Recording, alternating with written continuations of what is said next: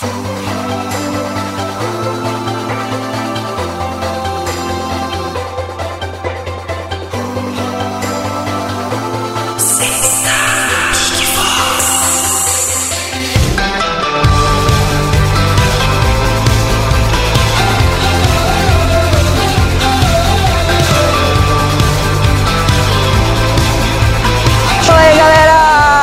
Começando mais um Geekbox. Aqui quem vos fala é o Doug e vocês estão prestes a ouvir vários Geekboxes. Olha aí.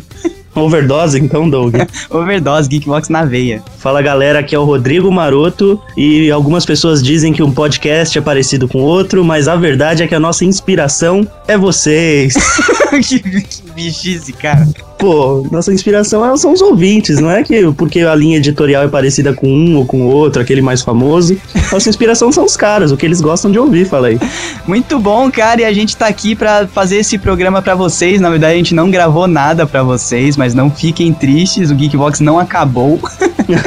Caramba, que maldade, né? A gente vai dar um presente para vocês, episódio número 50, a gente vai pegar os highlights, maroto, as melhores, os melhores momentos do episódio 1 ao 49 e vai estar tá tudo compilado aqui para vocês. Se é que dá para considerar que tem alguma coisa boa nesses 49 episódios. Ah, tem sim, tem sim. Pô, tá rachando o bico caçando essas coisas aqui para montar para vocês esse episódio. Então fica a dica, esse é o Geekvox especial, melhores momentos que a gente vai fazer de 50 e 50. Esse primeiro, como era uma surpresa, a gente mesmo buscou os highlights. Nos próximos a gente quer que vocês vão marcando os highlights, os melhores momentos do Geekvox e vocês mesmos irão escolher. É isso aí. E fica a dica, né, Maroto? Eu acho que é o melhor programa para quem quer catequizar os amiguinhos é mostrar esse daqui, né, cara? Não, com certeza. Se você quer convencer aquele amigo lá, xarope, a ouvir o Geekvox, esse será o episódio do Evangelho. o livro, né? Esse é o livro do Evangelho Geek. Vai estar tá um pendrive em cima daquele altarzinho, sabe? Com esse Geekvox. Então, Geek, se você não consegue convencer o seu amigo a ouvir podcast, às vezes o cara nem gosta de podcast, então mostre esse daqui para eles que ele vai pirar e vai continuar acompanhando o Geekvox, voltar e ouvir todos os programas desde o início. Então, Marotinho, o feedback fica pro próximo programa, vocês não precisam mandar feedback desse, né? Justo. não, não, faz sentido mandar feedback dos highlights. Então... Vocês tiveram 49 episódios para mandar feedback sobre essas coisas que serão faladas, então, por favor. então, galera que mandou feedback sobre o, a segunda parte do especial Tolkien, não fique triste que seus e-mails serão lidos no próximo programa, que é quando 2013 começa com os dois pés na cara, né, mano? É isso aí, pé na porta. Um grande abraço a todos vocês que acompanharam a gente até aqui e continuem ouvindo a gente. 2013 aguarda uma fantástica fábrica de Geekbox para vocês. é isso aí. Muito obrigado a todos os ouvintes.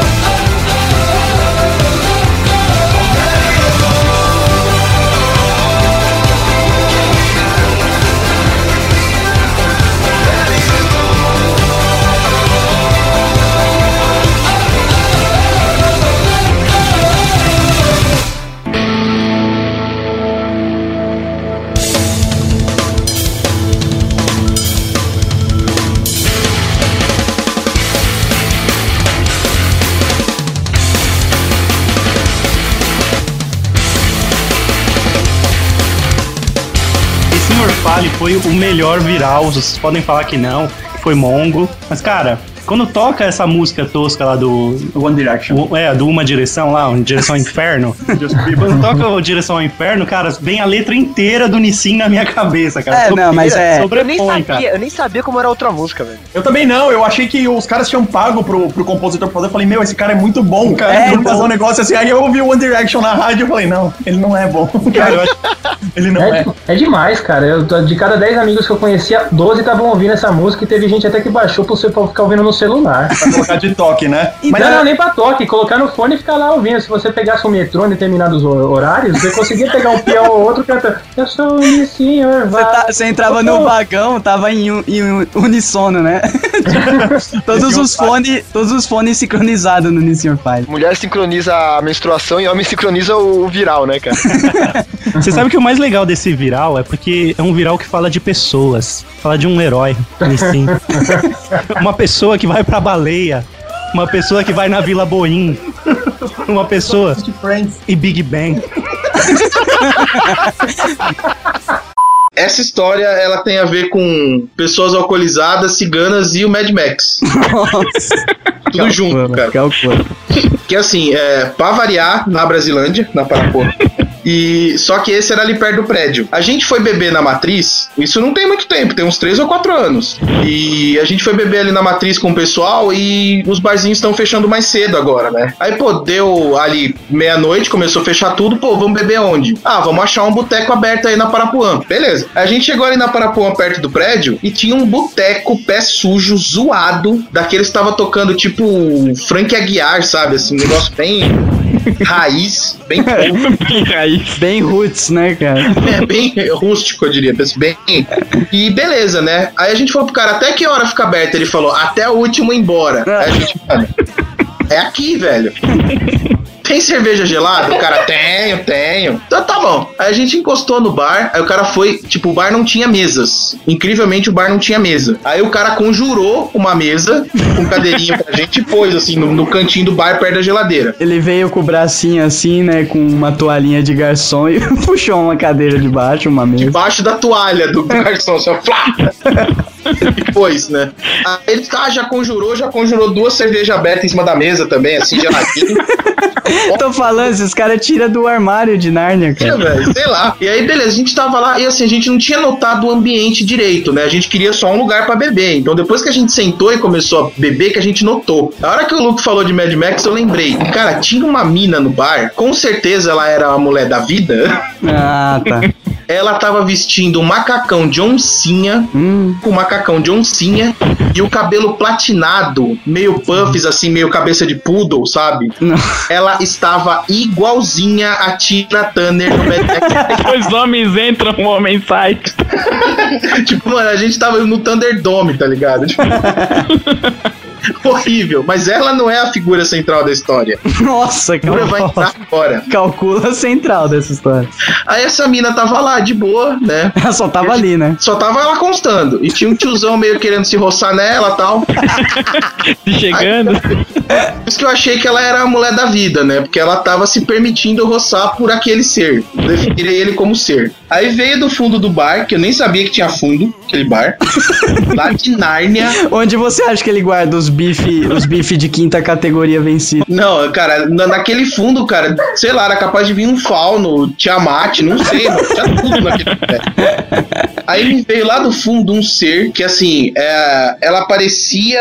ah, eu, vou, vou descrever que é melhor. Ela tinha mais ou menos ali 1,60m, 1,65m de altura, por baixo uns 100 quilos, e ela tava usando a roupa de uma criança de 10 anos. Aí, Nossa, velho. Cara, assim, um top minúsculo, tipo um T-Rex de banha caindo pra fora, assim, e uma saia mini, né? E aí esse ser veio andando na minha direção e do Danilo. Pi. Mas, mano, sabe quando a pessoa foca e vai? Nossa. E ela vindo com um olhar sedutivo e andando na nossa direção, assim, né? Aí eu e o Danilo, assim, não, não seja comigo, não, não seja comigo, não, não seja comigo, não, não Cada, seja comigo. ca- cada passo que ela dava, a mesa tremia e o copo de cerveja fazia aquela ondinha, né? Mais ou menos, cara. O pior é que assim, era a gente, não, não seja comigo, não seja comigo, Danilo, não, não, não, não, não, comigo, não, comigo, não. Tá ligado? Os dois com o cu na mão de, de, de ser com ele. Aí ela foi e parou, eu tava do lado dele, ela parou entre os dois, né? Aí a gente, pronto, lascou. Deu. É com os dois. É com os dois. Aí ela foi, pôs a mão no meu ombro, Nossa, aí eu cara. falei, fudeu, é comigo. aí ela olhou pra mim e falou, Ei, garoto, tenho algo a lhe dizer. Eu não, não seja, quero dar pra você, por favor. Aí ela pôs a mão no meu ombro e falou: Ei, garoto, tenho algo a lhe dizer. Eu sou sensitiva. Pronto, fudeu. É cigana essa porra agora também, né? Uma puta na Brasilândia, cigano sensitivo. Aí ela pôs a mão no meu ombro e falou: Eu sou sensitiva. Eu sinto as coisas. Eu sinto quem também sente as coisas. Nossa. Eu vou Ou seja, repetir o que é eu tipo, Com a mão, é isso tipo com a gay mão na dark. sua coxa, né? É tipo gay dark. Dizem que o gay sabe quem é gay, tá ligado? Isso é o cigana dar. Cigana dar. Aí ela com a mão no meu ombro, assim, a mão no meu ombro. Aí ela pra mim, aí, garoto, olhe para mim. E puxou meu rosto. Eu falei, fudeu, fudeu. fudeu." Aí ela virou pra mim e falou: Eu vejo seu futuro. Eu vejo o que se passa no seu passado, no seu presente e no seu futuro. Aí o Danilo, e o que você vê pra mim? Aí ela, Cala-se!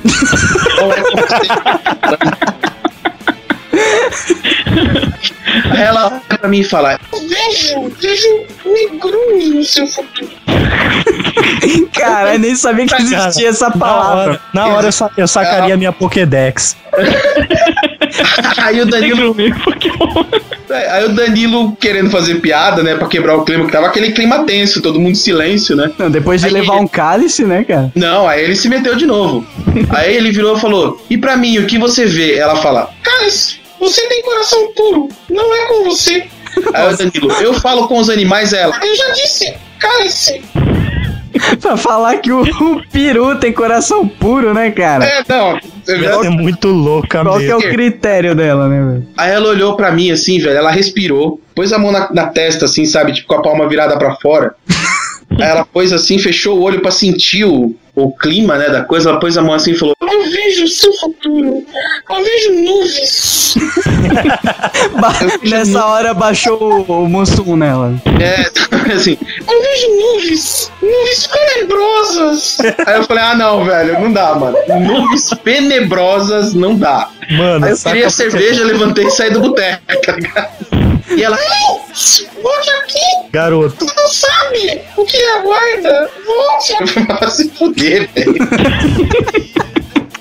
Sou o senhor que plantou essa, essa maconha. Porque o pessoal, ninguém quer colaborar comigo, e ninguém quer colaborar comigo. Todo mundo é contra eu. E da malandragem eu vim de lá. E é desse jeito que é porque é. O Cid da Era do Gelo teve muita visualização. Teve mais de um milhão, velho. Agora me fala Vídeo qual brasileiro. vídeo que não tá aí. Vamos fazer um exercício. Qual vídeo que não apareceu nessa sua lista? Cara, tem muitos. Eu Não, um, coloquei- um, o, o vídeo que não apareceu na sua lista. um bilhão de Ó, olha lá embaixo o último da lista. Depois cala a boca e vamos voltar pra pauta. Tudo bem, pode agora voltar que pra pauta. percebendo né? que- Ah, não, tá aqui. tá vendo? Não viu barato direito dessas merdas. Não, não, não. Nossa, vocês, vocês são um lixo. Já começa Por isso que meu arquivo tinha nome diferente. Vocês perceberam que a gente pulou a Luísa? Porque ela tá no Canadá. Parabéns, Exato. olha. O comercial da Colgate, velho. Qual dos, Dick? Ah, Mano, tá- todos falando- os comerciais, você tá quieto, tipo, você tá dando uma barrigada. Aí você passa a mão no dente, invadem o seu banheiro com câmeras. você gostaria de dentes brancos? Não? Depende. Você tá andando na rua, você soprou na mão, você espirrou. Não é só o do Colgate, é do Pato Purifique também. ah, é, que entra, né? É, que entra.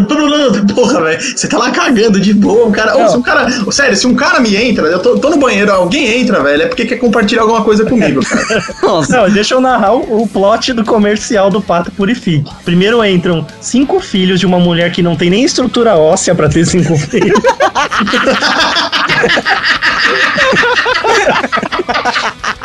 Cara, eu tive uma experiência muito, muito ruim com isso, com brincadeira do copo. Quer dizer, eu tive várias experiências que o copo nunca andava, né? Palhaçada de todo mundo apagar a luz, todo mundo fica sério, ninguém fala nada, reza o Pai Nosso, reza a Ave Maria. Se alguém desse risada, vamos começar de novo. Apagar. pode crer, cara, é isso mesmo. Aí o menos espírito por aí. que tava do lado ali se cansava e ia embora. Né, né? O espírito é sério, não gosta de brincadeira. Então de- alguém dava uma risadinha, pessoal, vamos começar de novo. Pessoal, vamos focar, pessoal. Você ainda, você ainda recebia bronca. Nossa, que bosta, Aí com esse cara. espírito lá de bracinho cruzado. Não, tá uma merda isso aqui, vou embora. É, vambora, não aguento mais esperar. Cansei da Cara, brincadeira.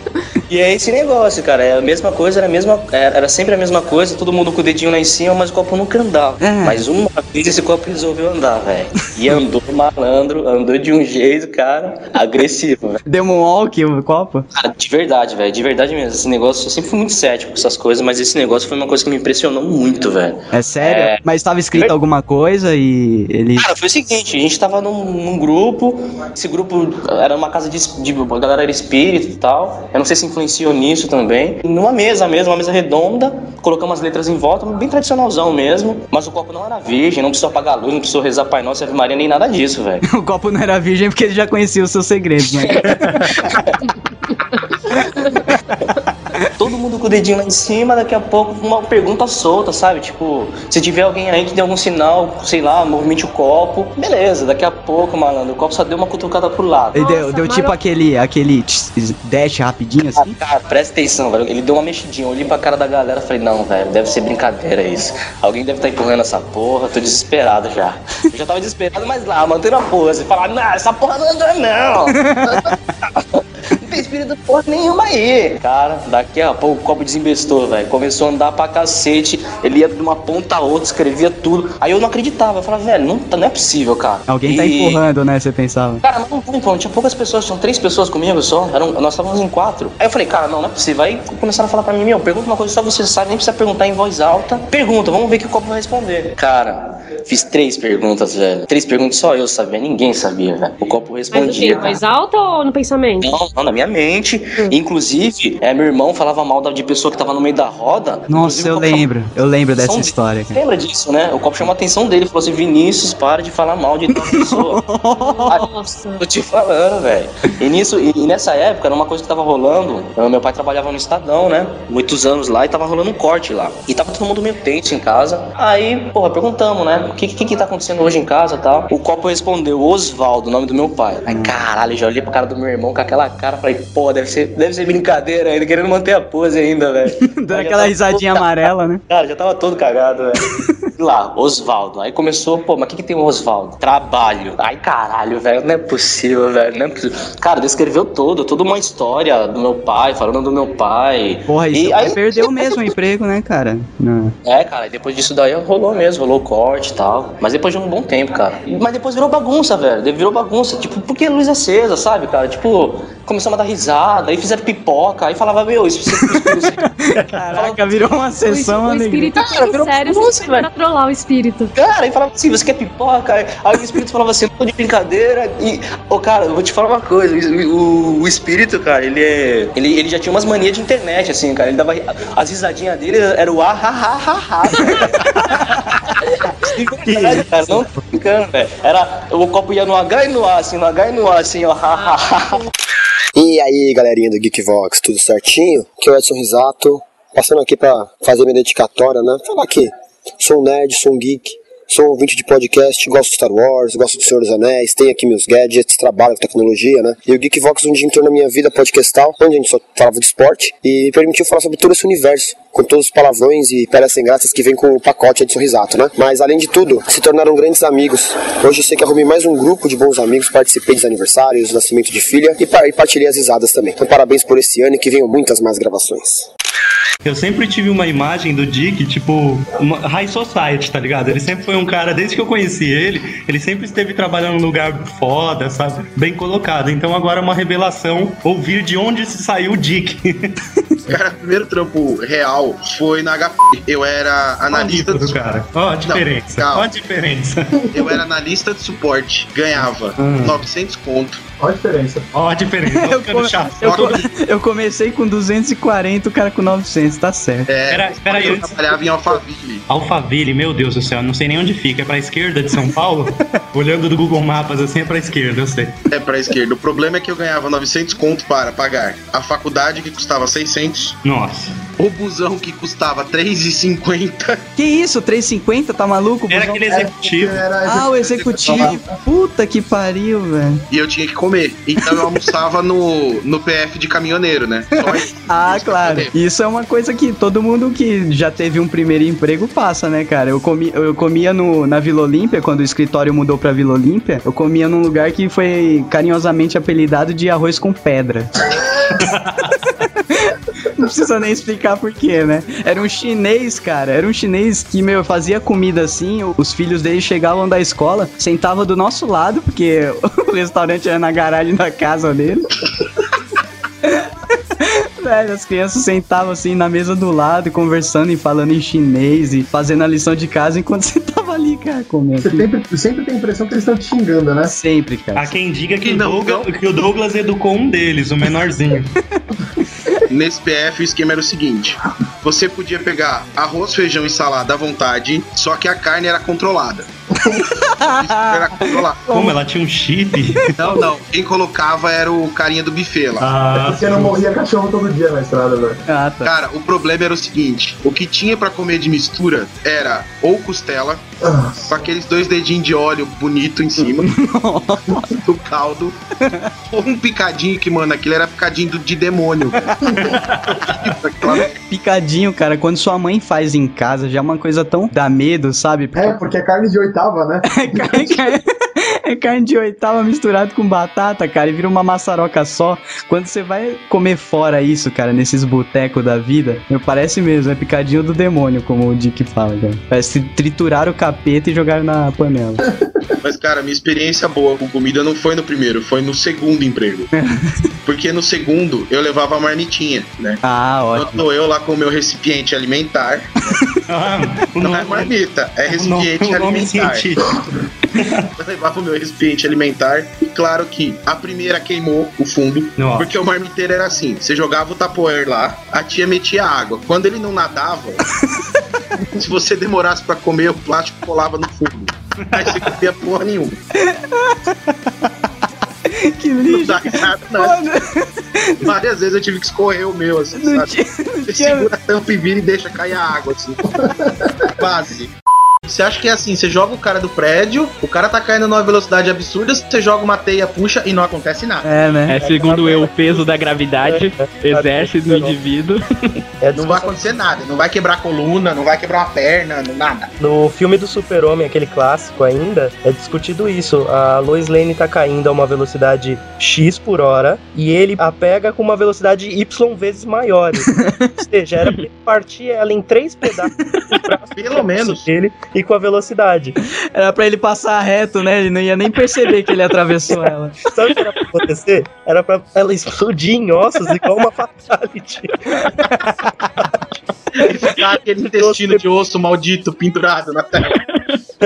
Um monte de osso repetido, tá ligado? E o Glorioso fala que eu discuto. A vigília dos 318. O que, que é isso, cara? Não, mas não, não tem o que dizer do Fala que eu te escuto. Mas Fala foi- que eu discu- discuto é, é o que manda você acender vela, copo d'água. não, um copinho com água na reza do pastor.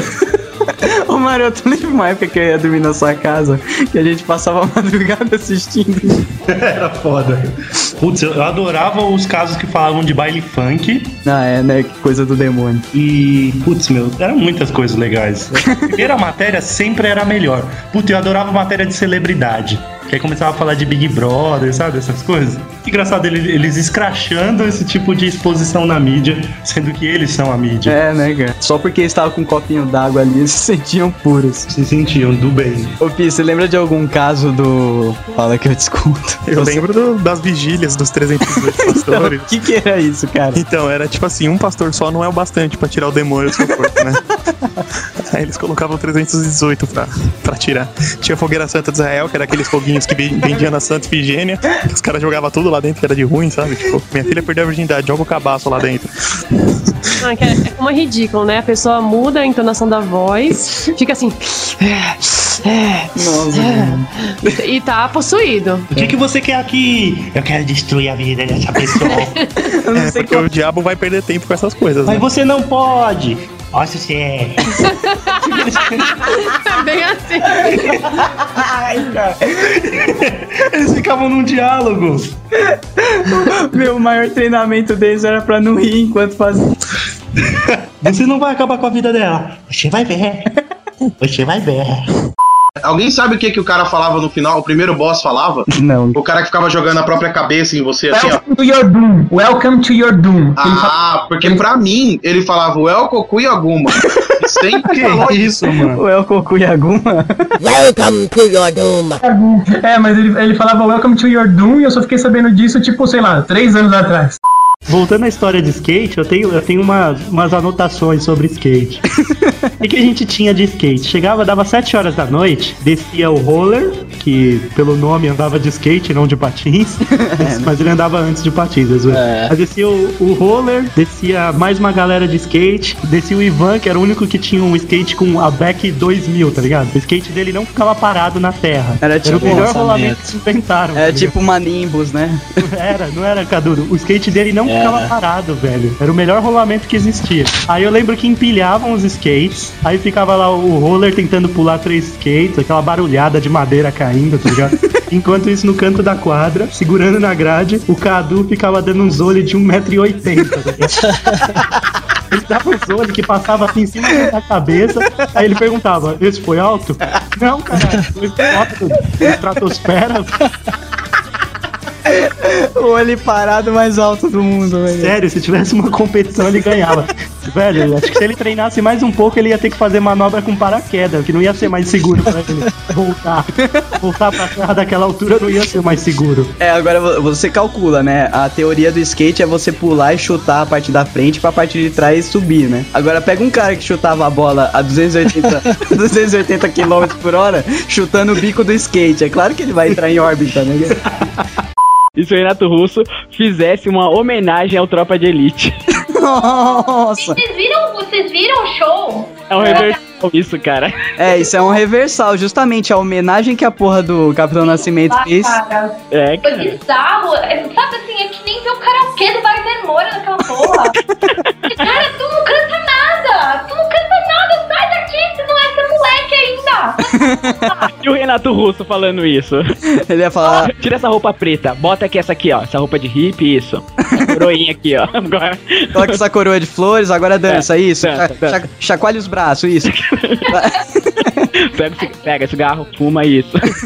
ou, ou a trilha do Tropa de Elite ia ser. Que país é esse, né, cara? Com certeza. Ou Se for- geração Coca-Cola também. É, se fosse gravado Tropa de Elite na época que o Legião bombava, ia ser isso. Cara, se fosse gravado na época que o Legião bombava, as viaturas seriam Opala, meu.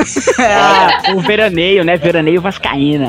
O caveirão seria uma Kombi preta, velho. Nossa, ia ser style, hein? Uma Kombi preta, cara. Olha aí, fazendo sentido. Ia sair o Batman pobre lá de dentro, esse cabelo. Não vai subir ninguém, daí ele pega, amarra, daí ele perde mó tempo amarrando um morceguinho de plástico numa corda, taca em cima da laje, tá? O, o Robin sendo arrastado, falando: travesti não é bagunça, não.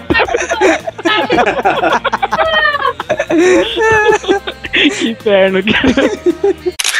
Fala galera, aqui quem fala é o Fábio Nani e o motivo desse depoimento é para parabenizar o trabalho do Geekvox. Doug, Maroto, parabéns pelo trabalho, continue assim, vocês estão no caminho certo. Galera geek, pira nos, nos episódios dos podcasts de vocês. E assim, cara, boa sorte e que a força esteja com vocês.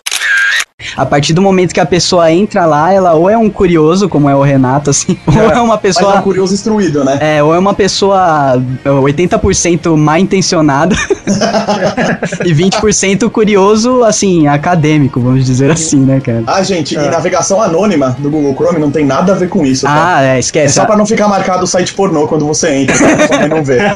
Por É, favor, esse, vamos... esse anônimo do Chrome é um. É, uma ma- é, piada, é, né? é- não, é, é anônimo pra. pro É anônimo pra gente, é, quem tá vendo. O cara se acha um hacker quando fica marcado aplicação, né? Xvideos, né? É. Ctrl Shift N, sou hacker. Minha mãe não está achando o RedTube aqui.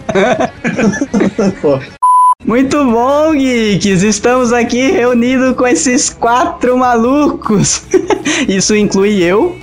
então, porque eu tô olhando a janelinha de três pessoas e falei quatro, deu um nó na minha cabeça agora. É isso aí, a gente vai falar sobre histórias de gente maluca, assim, essa galera aí. Eu sei que na sua rua tem um maluquinho que você cumprimenta, você sai correndo pra não ficar maluco igual ele, eu sei que tem.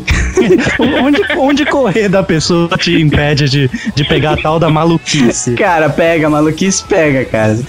É sério, se você convive muito tempo, por isso que eu parei de ir na sua casa um tempo, cara. Caraca, olha. Olha aí. Olha aí, o que, que os ouvintes vão pensar de mim? Ah, cara, Melhor eu- que a boneca do Luciano.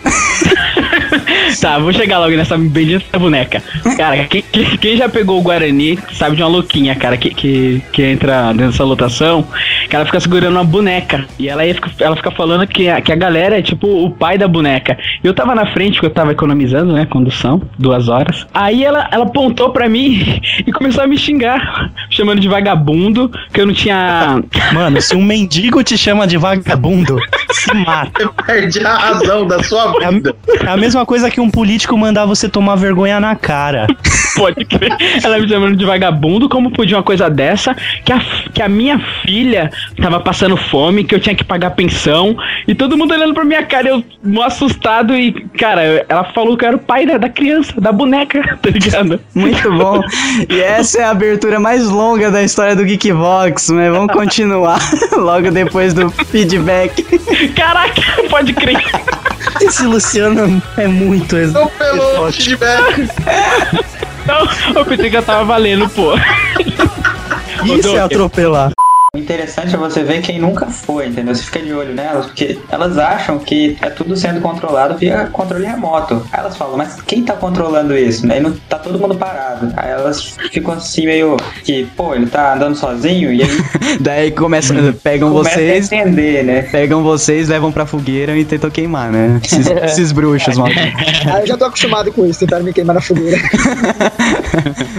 Morto-vivo é uma coisa, zumbi é outra. Se vocês quiserem entrar no assunto, a gente entra, mas. Conte-me mais. Parado. Conte-me mais. É, explique-me, por favor. Cara, o zumbi, ele era alguém vivo que foi mordido e virou um morto-vivo. Ah, mas morreu. Ah, sim. O, Então, morto continua, não, continua. já estava morto. E virou um zumbi. E aí algo, pode ser possessão ou químico, trouxe-o de volta à vida. A diferença é, o morto-vivo ele anda, ele fala, ele basicamente come cérebro e não carne, que é a diferença do zumbi básico. E o zumbi morto-vivo não morre facilmente.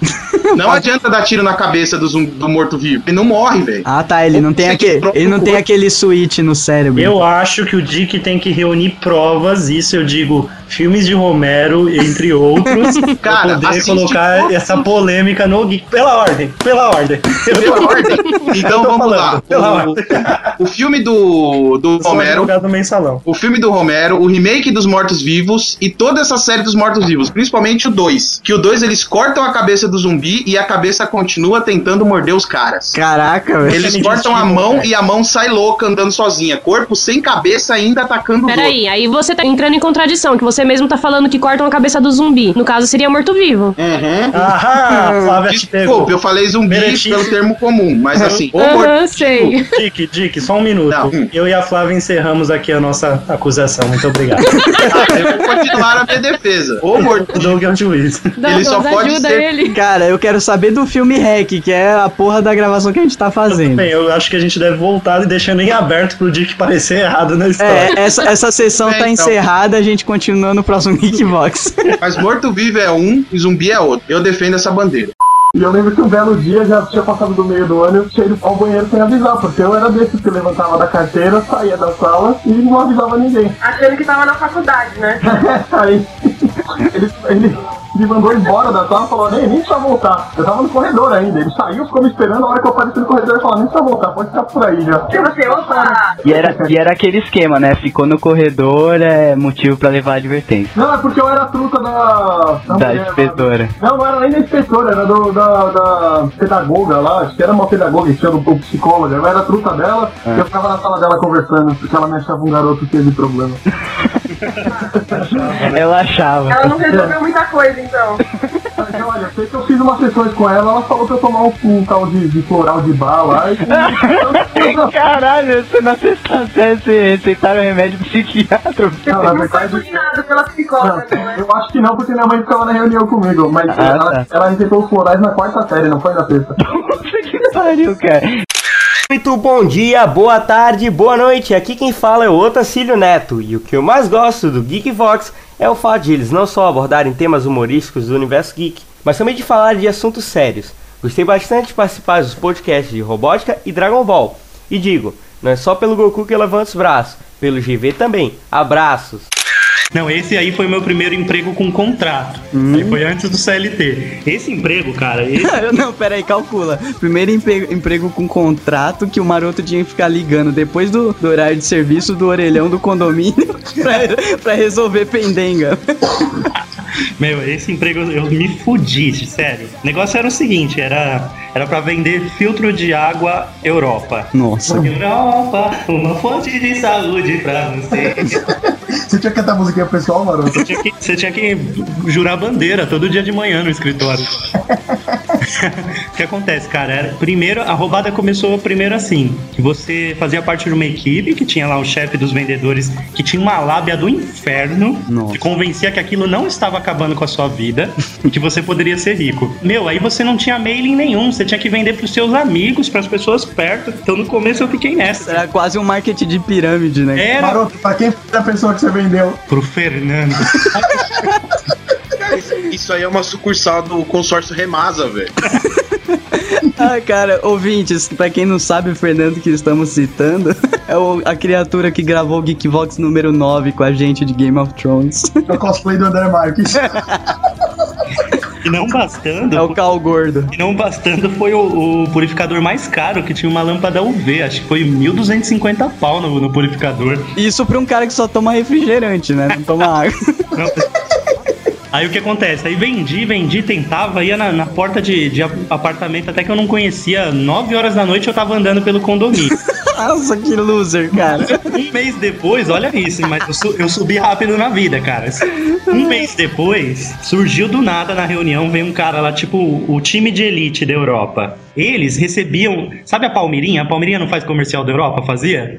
Então ela passava um telefone que tinha tipo uma central com cinco atendentes, tinha zonas, e elas agendavam visitas. E essa, essa equipe de elite que ia fazer as visitas. Então eles não corriam atrás de cliente, eles tinham uma ordem de serviço. Aí surgiu do nada esse time de elite lá no meio pra ver se pegava duas pessoas novas pra ir. E era tipo Distrito 12. Quem se voluntaria? Meu, eu levantei a mão no primeiro instante. Tá retardado, O né? garoto proativo, né? Cara, eu pulei, velho. O que é proativo? Pro sai do inferno, né? Não, sério. Aí fui pra esse time de elite, cara. Pensa no inferno. O gerente lá era, era o demônio. Ele quebrou um purificador, gente, sem mentira. Dando soco no bagulho na nossa frente numa. Nossa, Ele falou que vocês não vão bater a meta? Vocês não vão bater a meta e começou a bater o bagulho? Não, não, Pia, foi tão foda que eu lembro até hoje a frase dele. Vocês não conseguem vender nem essa bostinha aqui. E começou a socar o bagulho, sangrou toda a mão e quebrou. Falou, ó, vocês não conseguem vender nem essa porcaria aqui que eu quebro. Que que é isso, cara? Meu, essa época foi foda. Tinha as ordens de serviços, aí eu fui meio é, office boy, igual o Doug, porque aí eu não sabia onde era a porra do lugar. Eu tinha que ligar na, na prefeitura, pedir o itinerário e sair com Deus me livre. Então eu olhava a plaquinha de longe, assim, via uma avenida que eu conhecia, eu pegava o ônibus, tá ligado? Nossa. Pra voltar pra casa, porque eu esquecia de pedir o caminho de volta. Eu chegava lá no lugar, não conseguia vender porra nenhuma, aí saía olhando se o ônibus era verde, eu tava em casa. Se o, se o ônibus tava escrito alguma coisa parecida com uma avenida que eu conhecia, eu entrava também pra sair, pra sair dos confins da Zona Leste onde eu me metia, cara. Nossa, cara. No, no fim, velho, o que eu desisti de trabalhar, ouvinte, nunca desista, mas se um cara fizer isso com você, desista. Tô eu lá num. Eu fui no, lá na. Como é nome? Mateu Bay? Não. Sei lá, sei lá que porra de avenida lá longe na Zona Leste. Fui lá vender num posto de saúde pra uma mulher. Aí a mulher não quis. Aí a gente tinha uma tática de venda que ligava pro gerente pra fingir que ia pegar um desconto com ele. Aí passava o telefone pra ele, ele usava a lábia dele e fechava a venda. Tá, isso não funcionava. Aí ele não conseguiu convencer a mulher e pediu pra ela passar o telefone pra mim. Meu, pensa num cara que me xingou. Nossa, cara. Cara, imagina você assim com aquele sorriso, né, amarelo pra cliente e o cara no seu ouvido falando várias. Imagina o que você pode esperar de um cara que socou um purificador de água. Nossa, Meu, Nesse dia, nesse dia eu, eu desliguei o telefone com ele, cara. A, a cliente, né, olhou e falou: Ai, meu, meu filho, você não precisa disso. Bem assim pra mim. Ai, caralho. A cliente que teve que te trazer de volta à vida, cara, é isso? A cliente teve- quase teve que me dar um abraço, tá ligado? Aí eu, no outro dia, eu já nem fui de manhã, já fui à tarde e direto pra pedir as contas. Tipo, falei, ó, não vai rolar tal. Chega dessa porra, né, cara? Foi, cara, foi tenso. Eu, eu vou ali no canto chorar um pouco e já volto, gente. Ai, cara. É. Pô, e eu suava igual um porco o dia inteiro, ia pra tudo quanto é lado, chegava em casa só o pó e tinha que ir pra escola ainda. Tá fudido. Era muito guerreiro, velho. Muito guerreiro, com 15 anos. Doug, você está na estatística de 10% dos office boys que terminam o colégio. Cara, ô, mas esse emprego foi legal, me ajudou até a pagar a faculdade e tal. Pô, 250? Então, me ajudou a pagar, entendeu? Eu, ele- Pagar o, eles, o, o RA. o curso, o curso, ele- eles pagaram a minha inscrição na faculdade. Ah, eles pagavam a mensalidade, é isso? Sua mensalidade eles, eles rachavam comigo. Eles ainda queriam rachar? Eles rachavam porque eu não tava fazendo arquitetura, né? Eles queriam rachar sua vida já, mensalidade, o que mais que eles rachavam? Quando você casasse, eles iam rachar a mulher também? Olha aí. Não, mas se fosse arquitetura, eles pagavam inteira, mas como eu sabia o que queria desde sempre. Eu diria o seguinte pro patrão numa situação dessa. Cara, eu sou um office boy, você quer que eu faça a faculdade de arquitetura pra você pagar inteira? Quer dizer então que eu posso abrir as plantas no meio do caminho e corrigir cagadas suas? Enquanto eu levo? Eles imaginavam como se fosse um dinossauro, meu. E aí ele virou tudo, tá ligado? Ele virou um carrinho, ele virou. Ele, o, o avô do Tommy vivia trazendo filmes, eram filmes tipo Raptor Destrói Tóquio. O que que, o que que não destrói Tóquio? Me. É, né, cara? Cara, lagartixas, mariposas, lavadoras de roupa, que tem um episódio do Jaspion, Bravuleta. que a lava a roupa destruiu Tóquio. O meu pai, o meu pai ele é lojista. Ele, ele sabe que em lojas mais populares, esse tipo de, de promoção funciona pra caralho, velho. Ainda mais Marabra, essas paradas. povo, né? O povo ele gosta, cara, de. de Coisa entre- bizarra. De coisa bizarra e de entretenimento enquanto ele tá se fudendo, gastando dinheiro que ele não tem pra comprar coisa que ele não precisa, tá ligado? Deixa eu, deixa eu fazer um aviso. O Douglas vai usar a palavra pão e a palavra circo em algum momento nesse. Ele Não, mas, adora. é ver- mas a verdade é a seguinte: esse tipo de gente gritando na porta passa essa ideia pra pessoa de que o gerente tá maluco. o gerente maluco sabe muito o que acontece, né? Ah, o Edson não usou esse termo, né? O gerente tá maluco, rapaz. Você sabe muito bem o que acontece quando o gerente tá maluco. Não, pra fazer um negócio desse tem que estar mesmo, né, velho? Ah, ele botou um palhaço na porta, esse cara tá doido, vamos lá comprar tudo barato agora. Cara, esses dias eu tava passando na Santa Ifigênia, que já é um lugar barato, e ainda tinha um cara vestido de Robocop, mas era uma mistura de Robocop com Falcão. Porque ele montou ah, várias coisas, tipo, ele colocou, sei lá, pedaço de, de moto, sabe, carenagem, e aquilo pra ele transformou ele no Robocop. E ele começou a falar no microfone, e pior que ele tava quase me convencendo. Sorte que eu tava no carro com a Dani, senão eu descia. tá vendo, cara? Não, mas uma coisa é certa, assim, quanto mais mal vestido tá o bicho, maior o poder de convencimento. Tipo, você vê um Homem-Aranha tudo estrupiado na rua, aquele cara com o colã dividindo as bolas, sabe, assim, nojento. E, mano, você olhar pra ele e fala, velho, alguém numa situação tão degradante deve ter uma oferta boa a me fazer. É, né? O cara não ia estar vendendo uma coisa cara, né? Numa situação Cara, dessa. é matemática simples. Se o cara recebe 10 reais de salário, as chances de eu ter recebido 20 reais de desconto são enormes. Oi pessoal, aqui é a Fernanda do Nerd Vestido e eu acompanho o trabalho dos meninos faz um bom tempinho, né? Eles são incríveis, são super gente boa e o Geekvox é simplesmente sensacional, sempre trazendo temas interessantes e divertidos, nunca deixando o bom humor de lado. Eu espero que vocês continuem com esse ótimo trabalho e que venham muitos mais programas por aí. Beijos e até mais. Ou não só da sobrancelha, mas ele usa lápis de olho. Cara, E vamos é colocar. impressionante, o cara usa lápis de olho, mas ele não fica menos magro. Não fica, cara. O cara é embaçado. Ah, é que assim, passou de 1,90, vai ficando cada vez mais difícil te deixar menos macho, tá ligado? É, o, o pessoal inventou que tinha um negócio que chamava. Não sei se era TMA, TMO, eu não lembro a sigla direito. TMA, tempo médio Era de TMA, né? É. Que a gente tinha que ter um mínimo todo dia de 5 horas. A gente trabalhava 8 horas por dia, tinha que falar no mínimo 5 horas. E ninguém nunca conseguia esse tempo, né? e aí o que a gente fazia? A gente ligava pra celular, ligava pra um monte de coisa pra ficar chamando, né? Mas não dava certo, a gente só, só deixava chamar e caía. Aí um belo dia eu recebo por e-mail assim, detalhe, o Maro sentado duas vezes ao meu lado. Eu recebo um número por e-mail. Aí eu liguei, né? Eu pensei, o Maro deve estar precisando de ajuda. Como posso fazer uma venda aqui? Eu liguei, chamou, chamou, caiu e ficou linha. Tipo, Presa, ficou a linha presa. A linha presa. E contando ligação. E contando ligação. Maroto, o Maroto olhou pra mim. Nossa, cara. A gente fazia isso o dia inteiro. e vai vendo, era época de fim de ano. Aí a supervisora chegou e perguntou quem que ia folgar no Natal e no Novo, tá ligado? Aí todo mundo queria folgar. Ela falou, não, só quem tiver tempo falado vai conseguir folgar. Quem tiver uma, os dois que tiverem o maior tempo falado no, no final do, do relatório vai folgar no Natal e Ano Novo, cara. Isso vindo da chefe e da nossa chefe. Eu não vou falar o nome, não vou falar que é a Alexandra. É boneca Barbie. Você imagina quem folgou no Natal e no Ano Novo? Nossa, que A mulher ainda olha, eles dois eram os piores funcionários aqui. Agora, eles estão com o tempo falado acima de todos vocês. O tempo deles é uma maravilha. Se eles conseguem, vocês também conseguem. Ela do nosso lado se abraçando, eu e o Maroto. Cara, isso num auditório, gente. Imagina a cena. E começa aquela. Ela chegou est- estilo Steve Jobs. Quem vai folgar no ano novo e no Natal? Eu e o Peru gritando. Não, já tinha um resultado. Era eu e o Peru. Aí eu e o Peru, com essa cara de sem vergonha. Eu, tipo.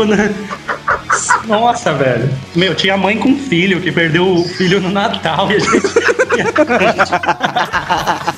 Que ele já recebeu, ele é um professor de história, ele já recebeu um trabalho de um aluno que era nada mais que a página do livro xerocada colada na folha de almaço.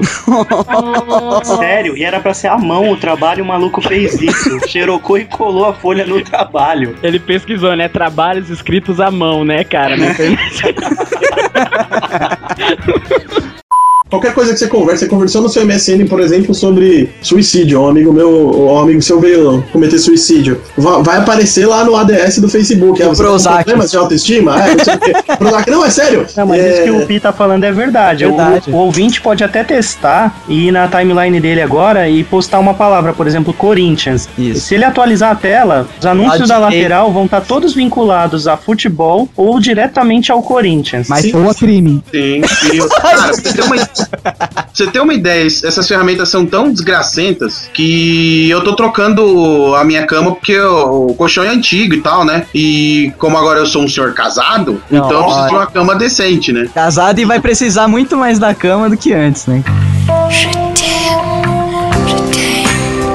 É, então, amiguinhos, eu fui e eu pesquisei no Google mesmo, né? Entrei lá no Google e comecei a procurar, procurei por lojas de colchão e o nome do meu bairro. Aí seu Facebook virou um. Cara, virou tipo propaganda da Copel, tá ligado? Eu não consigo mais entrar no Face e não ver uma cama box. É bem assim mesmo, cara. Ele tá há dias assim, eu preciso pesquisar outra coisa pra ver se ele mudou. O moleque era apaixonado por ela, um menino que nem participou da orgia, era tão apaixonado por ela que dizem as lendas que ele destruiu essa fita que rodou o condomínio, rodou os videocassetes por aí. Dizem que quando chegou na mão dele, ele destruiu porque ele a amava. Nossa, cara, ele acabou com o registro histórico. Sério, eu que não era Que era pra estar no RedTube uma hora dessa, né, cara? Não, e o pior é que dizem que a gravação é o seguinte, né? Tá lá no, nas bimbadas, a pessoa que estava gravando estava escondido dentro do armário, eu também não posso citar quem é. E, e dizem as más línguas que no final ele pula do armário gritando: Ê, te pegamos! Nossa, tipo, Sé- era o Sérgio Malandro dentro do armário. Só pode, velho. Aí eu gritando: Yeah, yeah! Yeah, yeah! Teste de fidelidade! Ai, que bosta. Ô, Maroto, por acaso a pessoa que estava com ela se chamava Oliver? Não, não. Também sei o nome, mas não posso falar. Termina É. com E, É. Não vamos Tem que manter citar. o sigilo aqui. Termina com E e com R também, mas não é. É mais curto que Oliver. Roger. Fala aí galera, aqui é o Léo de Guarulhos, o fã número 1. Bom, o Geekvox foi a melhor coisa que aconteceu pra mim em 2012 e foi um prazer ter conhecido você, Doug, Maroto, Fly, Dani. Que venha muito mais diversão e muito mais entretenimento e informação aí em 2013. Valeu galera! Um dia eu tava numa festa ali na Parapuã, né? Bem ali na onde tem a farmácia Fanazar ali. Teve um acidente de duas motos. Eu lembro que todo mundo saiu da festa lá pra ver o que tinha acontecido, né? Aí tinham acho que uns dois ou três mortos lá na- rua. Aí chegou o- os bombeiros, quem aparece lá de. Isso que ele não tava nem de uniforme, ele chegou com carro dele. Bombeiro a paisana, cara. A paisana. Bobeira paisana, vai que vem um incêndio, né? Você precisa se esconder dele pra ele não ver que você tá lá. Ai. Aí já fizeram aquele cordão de isolamento, né? Aí eles lá, é, re- tipo, revistando os corpos. Aí eu, ele me viu de longe, o Bruce Willis, e me chamou pra ir lá no meio lá do, do acidente, né? Nossa, cara. Qual que era- Qual que era o intuito dele? O negão, vem aqui, vem aqui. Eu fiquei meio assim, né? Falei, só falta ele pedir pra ajudar a carregar o, o corpo, né? Nossa, Aí chegou lá, ó, eu deixei meu carro aberto lá, fecha lá pra mim. Eu falei, nossa. que sorte, né, cara? Eu Isso você pisando, pisando na poça de sangue. né? Já pensou? Ele passa o bisturi aqui. Segura o bisturi aqui, por favor. Rasga o cara com as tripas pra fora, cara. Não, segu- segura esse delgado aqui, segura esse intestino, por favor. Faz um Deixa cordão de isolamento. corpo, segura aqui. longe. Isola, ajuda a isolar com isso aqui. Meu, Vamos parar com isso, cara. Que de história de condomínio tá indo pra histórias de morte, cara. Vai dar azar isso aqui. Eu lembrei de uma história muito foda. Essa o Danilo acompanhou comigo. Opa. A gente foi no final de também a ideia dos retardados, né? Era dia 31, a gente ia passar o ano novo em casa, aí a gente inventou de ir no mercado. Nossa. No dia 31. Parabéns. A melhor dia que tem pra ir no mercado é 31 de dezembro. Só que não, né? É, isso aí a gente é tava lá no contrário. mercado e tal. A gente foi, o Extra tava com a fila do demônio. A gente comprou tudo, colocou no carrinho. Aí ficou na fila esperando. Nessa a gente tomou sorvete, tomou cerveja e foi esperando, né? Fizemos Na- amor. Aí chegou uma mulher com um bucho do tamanho do mundo, grávida, Nossa. né? Aí virou pra mim e falou: Ai, posso passar na sua frente? Tinha quatro pessoas na minha frente. Eu olhei pra cara dela e falei: Não. Não. Aí ela, ela pra mim assim: Ah, mas eu tô grávida. Aí eu falei: O filho é meu? Ela, "Não, Caralho, que não cuzão, velho. dar lugar não, velho. Vai lá na fila do preferencial lá embaixo. Aí ela, ah, mas o fila do preferencial tá grande. Eu falei, Ah, o problema é seu, velho. Aí ela tava com um cara lá, o cara começou meio na torta. Eu falei, aquele rapaz ali não é seu marido? Manda ele ficar na fila e você fica sentada lá no crediário, caralho. Aê, Aê. caralho, vou buscar Coloca- um score agora de palmas. Que Coloca aí o palmas que merecido. O Danilo não me deixa mentir, velho. Ele viu a Deixar a mulher grávida de pé, tipo, no ônibus, eu acho uma puta sacanagem. Agora, se ela pode sentar enquanto alguém for na fila pra ela, vai se foder. né, cara? Casa. Mas é. Até porque, Edson, isso aí é safadeza dela e do corno lá que tava na Claro outra fila. é. É, esquema, é esquema isso aí. Olha lá, amor, vai lá e vê se você consegue passar na frente daqueles dois gordinhos ali. Eu costumo dizer se o Mr. Bean ele fosse escritor e não autor, ele seria o Douglas Adams, né, cara? Cara, ele é um bom vivan, né? ele tinha aquela história de viver ao máximo, assim, eu faço aquilo que me der, na, que me der vontade de fazer. assim. Ah, ele era Carpe Diem da vida, assim? Ele é tipo, faço aquilo, a vida é uma só e eu tenho que viver ela ao máximo. Olha aí. Que estranho, mas ele morreu com 49 anos, esse é o máximo Parada- dele. De parada cardíaca. Pra algumas pessoas o limite é baixo, pra outras é mais alto. Então, a partir do momento que você leva a vida muito a sério, né, cara? A chance de você morrer cedo é foda. Cara, eu acabei de imaginar um meme assim, o Oscar Niemeyer, viver a vida ao máximo, poser.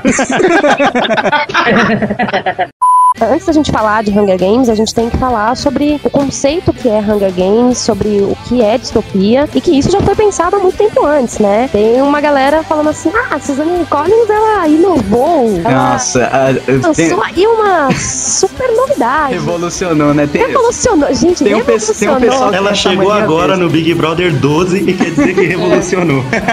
Sabe, tem uma galera que tá falando assim, não, porque ela inovou com a. sé-" Não, gente, sabe? George Orwell escreveu um livro falando disso em 1949, Aham. sabe? Oi, né?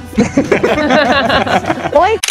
Olá a todos, sou Luísa do Pink Geeks e a minha participação no Geekvox foi incrível. E eu fiquei muito impressionada com toda a preocupação do Geekvox com os entrevistados, o público e principalmente o feedback das pessoas. Isso mostra o quanto esse site, juntamente com os podcasts, né, deve crescer. Boa sorte, estou na torcida. Cara, essa aí foi meu pai que conta que aconteceu com ele. Então entra nas verídicas. Olha aí, mais uma com selo de verídico. Mais uma com. Eu acredito. Com selo cabaça. cabaça. Fantasma verídico. Bota a cabaça na tela. Vamos lá. Aí, essa é verídica, meu pai que conta, né? Cara, ele falou que ele tinha sido convidado pra um baile. Não era festa, era um baile. Dessas cidades próximas, da casa da, da, da minha avó lá, na cidade que chama Mato de Dentro. Ah, é, tinha falado. Então, assim, Do lado da algum- favela e do capim. né? É, na verdade, assim, imagina que você tem ah, a cidade no meio e elas ficam em volta, né? Ah, Essa cidade então era tipo uma em cima, uma embaixo e uma do lado. né? Tipo Westeros, né? É, por aí, por aí. E aí ele foi chamado pra ir não, num, num baile nessa festa aí de. nessa cidade aí de Mato de Dentro. E ele falou que era assim, uma coisa retardada pra ir, porque era uma coisa de uns 10 quilômetros de estrada. Assim, se não tinha luz na cidade, óbvio, não tinha luz na estrada. Calcula essa estrada, cara. Então, assim, estradinha de terra, o único jeep que, que tinha na família, o meu tio tinha usado pra ir em algum outro lugar, em alguma outra dessas cidades próximas. Então eles estavam sem carro. Aí o que que meu pai fez? Conseguiu um cavalo emprestado pra poder ir. Nossa, muito, baile co- muito coisa de interior, né, cara? Você pegar um cavalo emprestado. Cavalo emprestado. Porque minha avó não tinha cavalo. Pegou O cara vai lá no armário dele, abre, pega o cavalo. Cuide bem, senhor. Aí ele foi, pegou esse cavalo emprestado e foi pra esse diabo dessa, dessa festa aí, né? Aí ele falou que tava andando na estrada, ele e um amigo dele, que também tava a cavalo. Emprestado. Não, esse não sei se era emprestado. Mas o cara também tava a cavalo, Cavalo emprestado não se olha os dentes, né? basicamente. Aí ele tava andando no cavalo, ele falou que tava uns dois de roupa nova tal, né? Assim, tudo arrumadinho. Calcula a roupa nova desse pessoal do interior. Roupa O fa- tá- Tava fantasiado de falcão, né? Provavelmente, porque, cara, isso devia ser 60 e pouco, 70 e pouco. Nossa, Então, imagina o, o clima. Beleza, né? Aí tá, né? Estavam os dois indo a cavalo. E aí o cavalo desse amigo dele começou a ficar inquieto num ponto X da estrada. O cavalo ficou inquieto, aí o cavalo do, do, do cara meio que empacou. Não queria mais andar. Aí o cara toca a, a bater no cavalo, dá tapa no cavalo, é, dá aquele chutinho pra trás, sabe? Que eles estavam sem, sem espora, porque ia na festa, né? Aham. Então dava aquelas bicas na bunda do cavalo com, com o calcanhar pro cavalo andar, o cavalo não saia do lugar. Coitado. Aí beleza, o cavalo empacou, do nada, velho. O cavalo disparou, saiu correndo igual um retardado. Só... E meu pai ficou pra trás. Aí nisso, o cara assim, o cavalo andou um pouco, o cara passou embaixo de uma árvore e caiu. Nossa, cavalo. Aí beleza, né? Meu pai foi atrás do cara. A aí o cara cavalo também ou a pé? a cavalo também. Foi com o cavalo, chegou perto do cara, né? De cima do cavalo, olhou pro chão. Falou: o que que foi? O cara falou: não sei, eu senti um. alguma coisa no. no- um tranco no peito e caí. Caralho, tipo, levou um, um telequete. Era o tronco da árvore. Não, assim, e, e pra deixar claro, não tinha. O, o galho da árvore- a árvore tava podada, porque aquilo era estrada, né? É, tipo, Então o levou pessoal passava de cavalo, de carroça, então não, não tinha galho, era aberto. telequete do espírito mesmo, né? Telequete do espírito. Aí o cara falou que sentia um, um tranco no peito e caiu. Aí tá. Aí meu pai começou a dar risada, falou que o cara tava retardado. Ele falou que só sentiu a muqueta na cara, Nossa. como se fosse um tapa, chama. Ele falou que chegou a ouvir até o barulho. Caraca. E ele caiu do cavalo. Nossa, velho. Toma aí. Resposta, eles fizeram? resposta imediata do, Resposta imediata. Aí o que que eles fizeram? Os dois machos pra caramba. Choraram, né? No cavalo dele, os dois, e se picaram de volta pra cidade. Em um cavalo só? Em um cavalo só, os dois no mesmo. Foda-se Um outro. cavalo só, esse picando, né? Foi... É porque assim, é, o pessoal lá não liga muito com montaria desse tipo, porque o cavalo sabe voltar. Então, tipo, o cavalo desinvestou, mas depois o cavalo se toca, a hora que ele cansar, ele volta pra casa.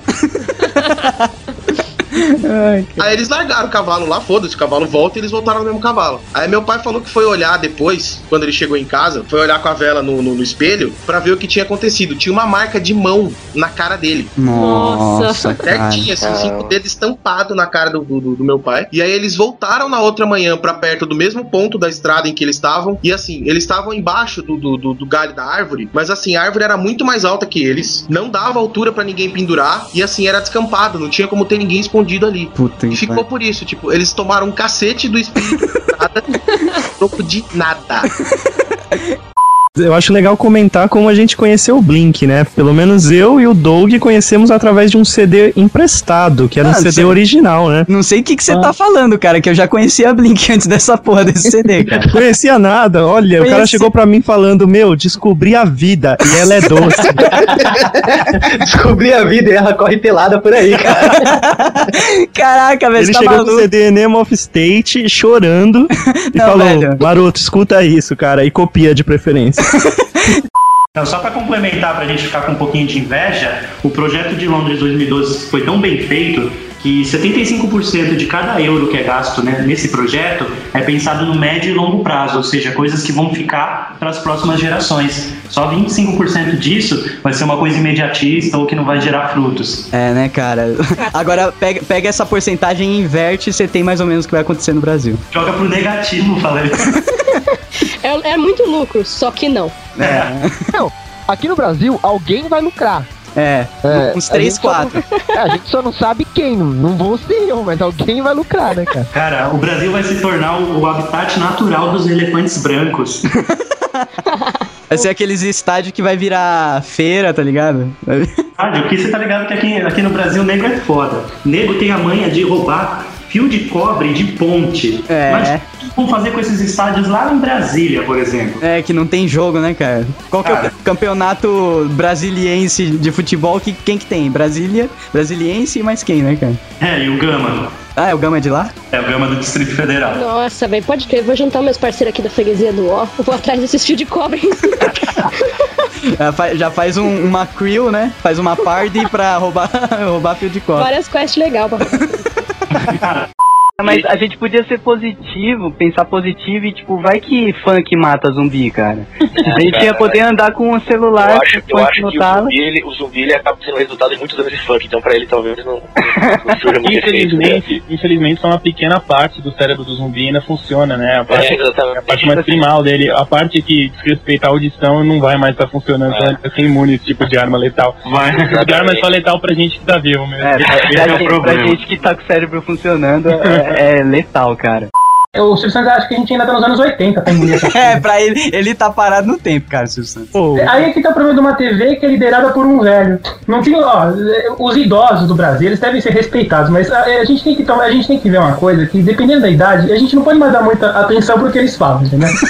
e, se, e se um deles comanda uma televisão, meu, aí você tem esse tipo de É, se seu avô começar a reclamar que tá com dor no peito, isso aí ignora, ignora, foda-se. Velho não tem que ouvir o que tá falando. É sério, Papa Gelol.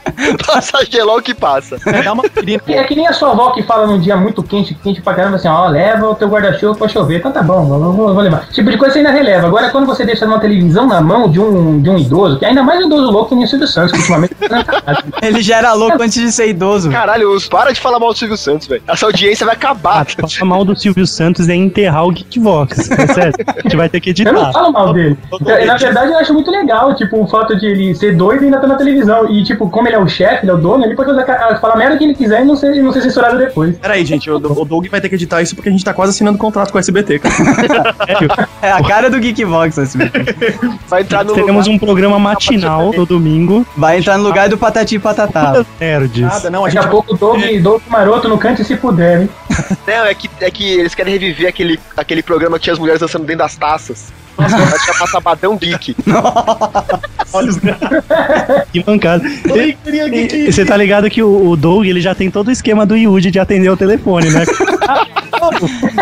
Meu, esses, esses dois apresentando dá uma tristeza, cara, porque você vê que eles já são velhos demais pra apresentar o programa que eles estão. Ele tem Eles- quase. Ele tem mais de 20 anos, filho da puta. É, e eles não aguentam mais falar com criança, cara. É engraçado.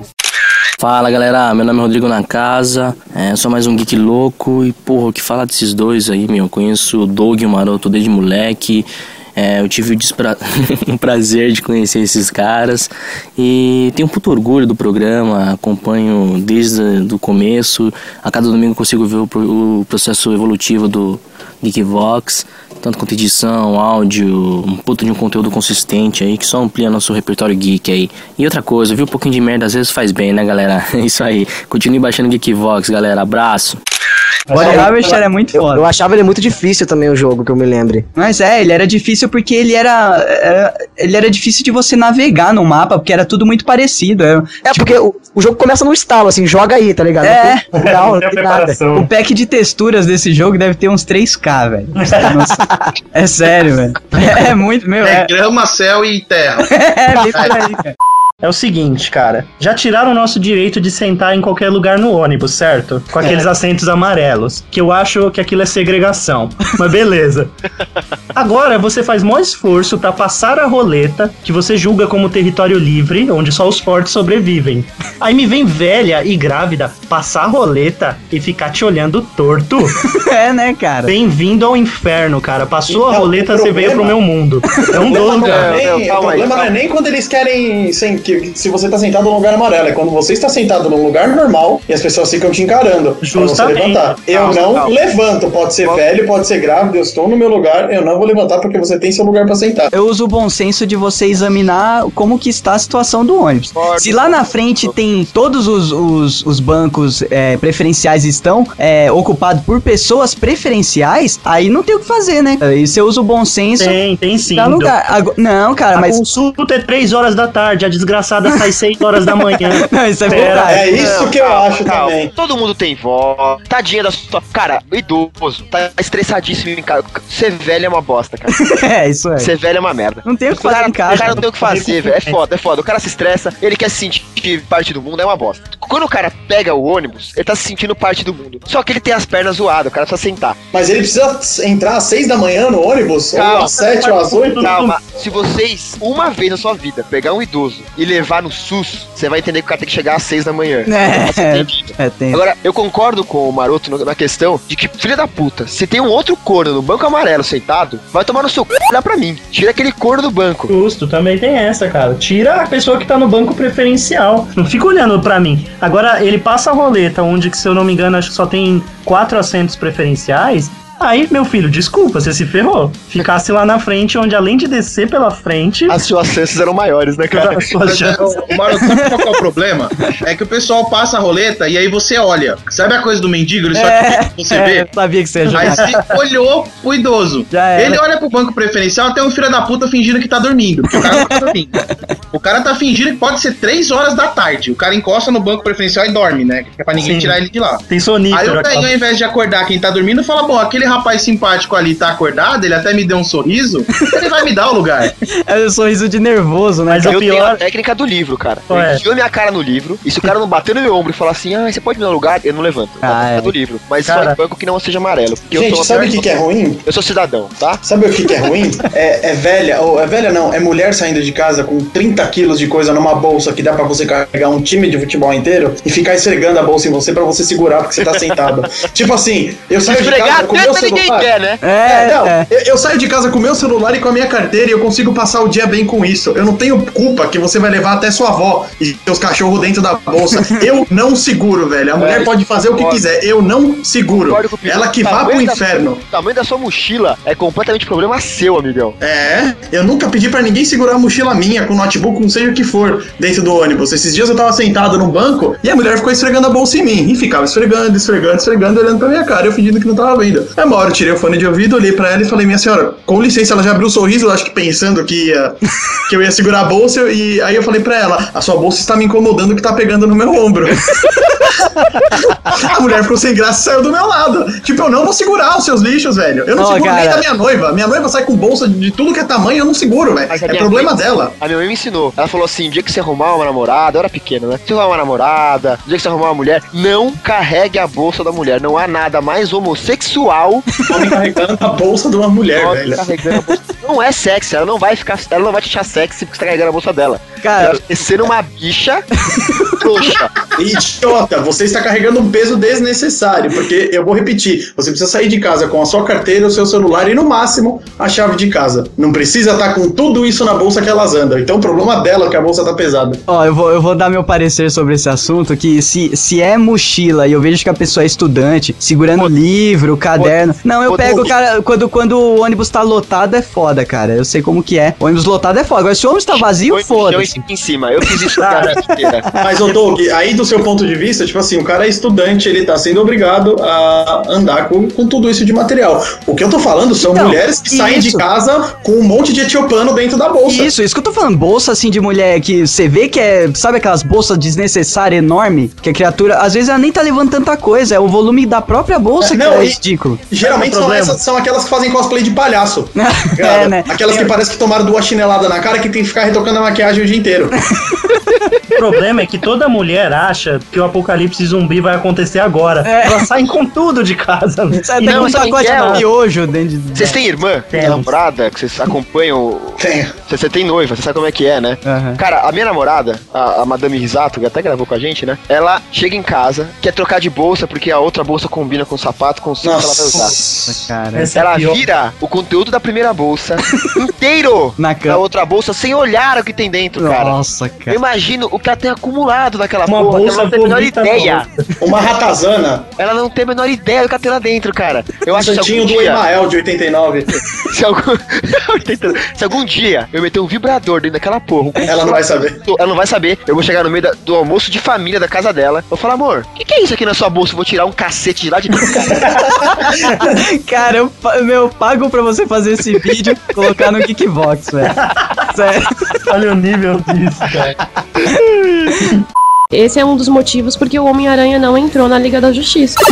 Né? Na Liga da Justiça. Ele não entrou porque o homem da, um dos é da Marvel. Porque um é da Marvel, tá Não, não, é por não, a. Flávia falou certo. A Flávia falou certo. Um dos motivos que o Homem-Aranha não entrou é porque o Homem-Aranha entrou em reboot, né? Tá sendo refeita a história do Homem-Aranha pra que ele se encaixe em alguma coisa. É, né? vai se, se encaixar nos Eu- Avengers então, 2, né? Não sei se vai. Eu acho que não. não, vai enca... Eu não sei se vai encaixar, porque desde 2008, que quando teve o Homem de Ferro, eles já estavam pensando em fazer toda essa sequência de, de filmes, né? Que agora, se eu não me engano, é o, é o quinto filme. É o sexto filme. Teve Homem de Ferro, aí teve o Incrível Hulk, depois teve Homem de Ferro 2, Thor e Capitão América, o primeiro Vingador, e agora a Liga. A... A Liga da Justiça. cabeça. Tá ótimo. A Liga da E Marvel. agora, os, e agora os Vingadores. Ô Douglas, na edição, coloca sempre que ela falar Liga da Justiça um barulho de. Bom, RPG, galera, é como o Doug, Doug disse, é role-playing game, ou seja, um jogo de assumir um papel. Basicamente surgiu. ah, é meio, meio nebuloso essa, esse surgimento, mas basicamente no final dos anos 70, quando os jogos precisavam de mais liberdade, né? Os jogadores um pouco mais intelectualizados, eles precisavam de um pouco mais de liberdade, então eles assumiam características teatrais no jogo. Então você assume um papel, escolhe uma ambientação, ou seja, né, uma coisa que te agrada, um estilo de jogo, e você joga dentro daquele mundo. É bom, bom frisar, né, que jogadores mais intelectualizados, porque a televisão ainda não dominava a cabeça da garotada, né? Na verdade, eu acho que é o seguinte: o cara tava jogando o jogo da vida, ele falou, cara, por que descobrir que foi o Capitão Mostarda se eu posso ser o Capitão Mostarda matando alguém com um candelabro na varanda? Isso aí, é. Eu acho que foi mais ou menos isso. A verdade é que o cara começou a jogar, tipo, Atari, começou a falar, véi, na boa, eu não sou feito de pixels. Quero jogar uma coisa mais real. Que ótimo, né? Jogar uma coisa mais real que é feita de imaginação. Porra, meu, Tá eu vivo, eu sou divorciado da realidade. E se existisse a muralha e a patrulha da noite como uma punição aos crimes do mundo real? Difícil se arrumar uma muralha de neve aqui em São Paulo, né? Não, não, não, mas não precisa da, da muralha, mas como uma, uma punição fosse mandar os caras, tipo, pro exército, pra fazer um, um exército de Ah, proteção. tá. Então o senhor quer que eu identifique aspas num áudio.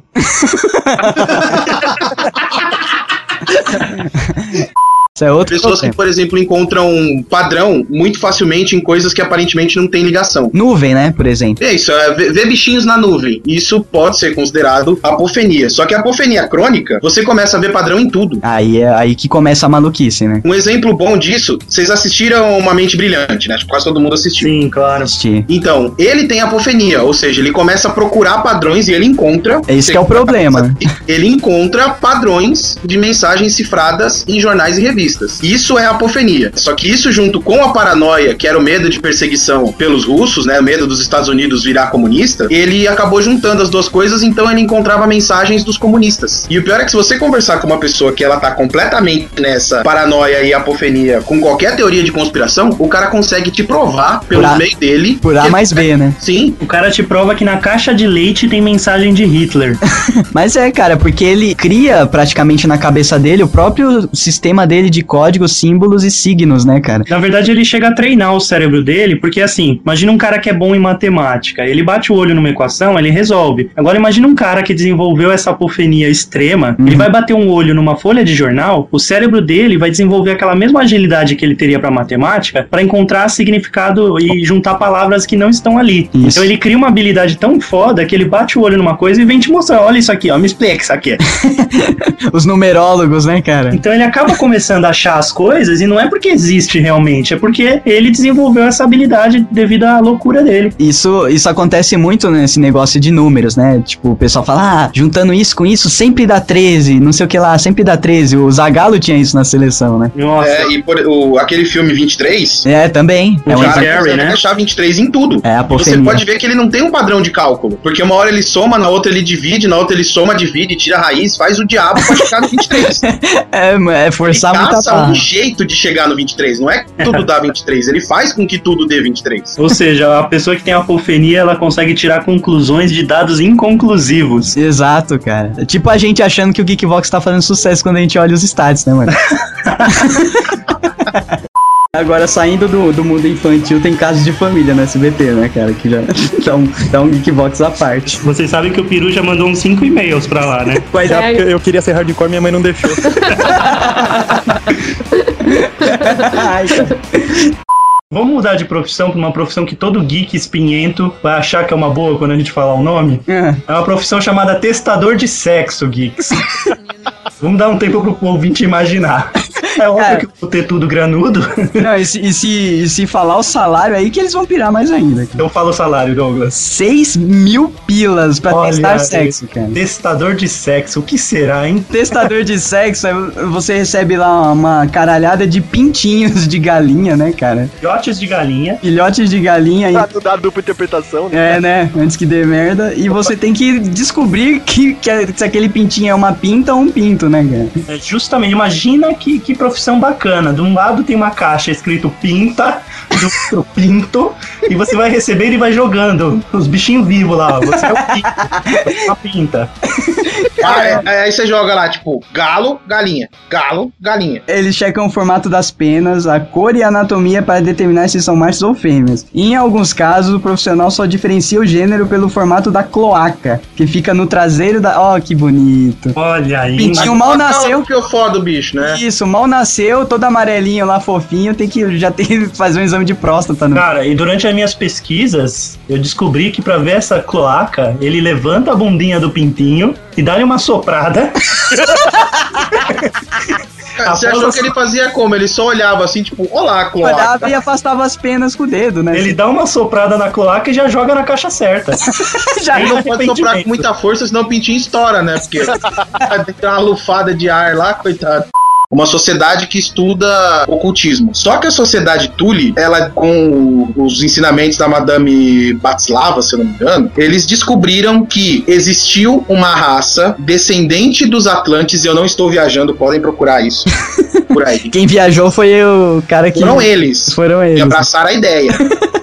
Sou eu que tô inventando. Quem, quem viajou foi quem abraçou essa merda. O Geekvox é um programa tão, tão legal, que se a praça é nossa não contrata logo os caras, o Zorra leva. Encontram lá o Yantia, que é um ladrão, mas aí acaba ficando amigo. Vão livrando o mundo de vários males, assim, vários outros subchefes, né? Aham. Aquela equipe Red Ribbon, lembra dessa equipe militar? É, eles eram basicamente a equipe Rocket, né? do É. Dragon Ball. Decolando mais uma vez. É isso aí, miau. Mas- Vamos dar o conceito aqui como se fosse uma aula de tóxico pra galera. Droga é toda e qualquer substância natural ou sintética que, introduzida no organismo, modifica suas funções. Olha aí, então Capitão América. Quem mais é drogado no, que a gente é fã? O Hulk, eu acho que é. Parker. Olha, é uma dorga radioativa, mas é uma dorga. Pô, não deixa de ser algo sintético ou, sei lá, radioativo que entrou no organismo dele e modificou drasticamente, né? Cara, se a gente radicalizar, não sobra ninguém. Não sobra nem o Pato Donald, nem o Pica-Pau. Se a gente radicalizar, não sobra nem o Silvio Santos em pé, gente. Salve, salve Geekvox! Sim, foi muito bom participar do podcast de vocês, American Horror Story, e vocês também participaram do nosso podcast, e a gente deseja a vocês mais conquistas, mais vitórias, porque é isso que o Geekvox merece. Merece tudo e muito mais devido à grande competência e capacidade que todos que estão envolvidos no Geekvox passam pra gente. Isso é um reflexo do enorme trabalho, amor, carinho e dedicação que vocês têm. E esses são os votos do Zubicast para o Geekvox. Segundo o que foi falado na época, era um vídeo pro bar mitzvah do menino. Bar mitzvah, pra quem não conhece, é uma situação em que ele ganha envelopes de dinheiro. Muitos. Muitos. Muitos. Enrola um cinto no braço. e levanta. prato no chão, desculpa aí. E levanta um torá de prata, sei lá, aquela porra gigante lá que ele levanta. Não é isso aí que eles cortam a telinha? Não, não. não é esse que eles cortam o crepúsculo da criança? Cara, é a vexação, na- a família inteira ter que ver isso é demais pra qualquer cultura, né, cara? Não é com 16 anos que eles tiram o crepúsculo? Não, isso é fimose. É. Porque o crepúsculo. Isso é fimose. A Nissin Lamen devia ter aproveitado disso aí, velho. Mas o cara tinha morrido na mesma época. Cara, Quem morreu? Quem morreu, Doug? Douglas, explica. Tinha um japonês lá que morreu. É da Yoki, cara. Douglas, a empresa que faz o Nissin Lamen não é a mesma que faz a pipoca. Não é Nissin lá, nem não é da Yoki? Não. Nossa, meu, meu mundo acabou agora, cara. Toma, é, chupa meu cara é japonês, na hora veio na minha cabeça, é o dono da Nissin. Falou. Da puta aí do, do- da família do Nissin, que ele fala tão bem no vídeo, tá? Isso aí é propaganda enganosa, porque depois vieram no YouTube processar e mandar tirar o vídeo do ar. É, isso, isso é verdade. Esse- Esse moleque aí que não era ninguém, se tornar um dos maiores ídolos do Brasil, cuspiu no prato que comeu. Imagina quantas meninas ele não comeu do bar mitzvah pra cá. E a mãe dele pensando que ele tá traumatizado, né? Ele tá curtindo, curtindo Maroto, doidado. ô, Maroto, ele não precisa de vídeo nenhum, o cara é judeu, rico pra Cara, cacete. Não precisa de vídeo viral na internet pra comer mulher, não. Mano, o que sobrou da pelinha dele tá inflamada depois desse vídeo. O cara tá com impressão digital no O pipi, que, so- o que sobrou do amanhecer do Lua Nova dele, O que sobrou do Edward dele, ele tá enfiando na bela, cara. que eu mais gosto do, do vídeo do Nissin é a inocência e o fato dele não saber dublar a própria música. Vocês já sabe, perceberam que ele não acerta uma? Não acerta uma. Não, mas ele tá de má vontade, eu já falei isso aqui. Mesmo, mesmo na parte em que ele, ele diz que ele é desligado, que ele é tipo, ele é divertido e meio desligado, que ele apaga uma lâmpada feita de CG. Uma coisa que seria legal? Se colocasse um Cid Moreira pra falar, pra recitar a letra dessa música. Nossa. Como se fosse a Bíblia. Não, o Christopher Walken. tem, um, tem um programa americano que colocou ele recitando Lady Gaga. Sério, Poker Face, aí ele fica, oh, oh, oh, oh, oh. ele fica, te juro, joguem aí no. Isso daí.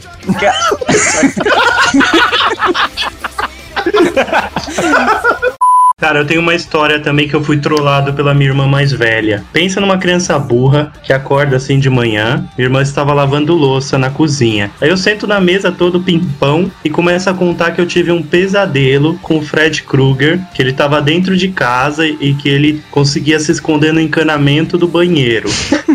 Aí na hora, minha, Mario! Era o- o Fred Mario. minha irmã ouvindo essa, minha irmã mais velha, maldade pura, ela, meu, eu não sei como, foi o melhor efeito especial ao vivo que eu já vi. ela inverteu o braço e fingiu que o braço dela estava saindo de dentro da pia, agarrou o próprio rosto e começou a enfiar dentro da pia. Nossa! E se bater com a outra mão. Pensa num moleque que se tivesse tomado um ml de todinho, tava todo mijado.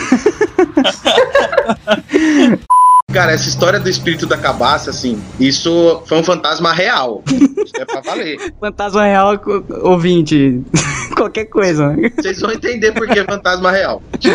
É, essa história quem contava muito era meu pai. E ele contava que assim, ele tinha uns lá os seus 14, 15 anos lá no interior da Paraíba e não tinha diversão na cidade, né, velho? Tipo, a galera ia pros botecos, né? Ia pro, pra mercearia, que era mercearia, bar e ponto de encontro. Nossa, era tudo, né? Era tudo. Aí a galera ia pra mercearia lá, ficava tomando pinga, porque o gerador da cidade era desligado às 10 da noite.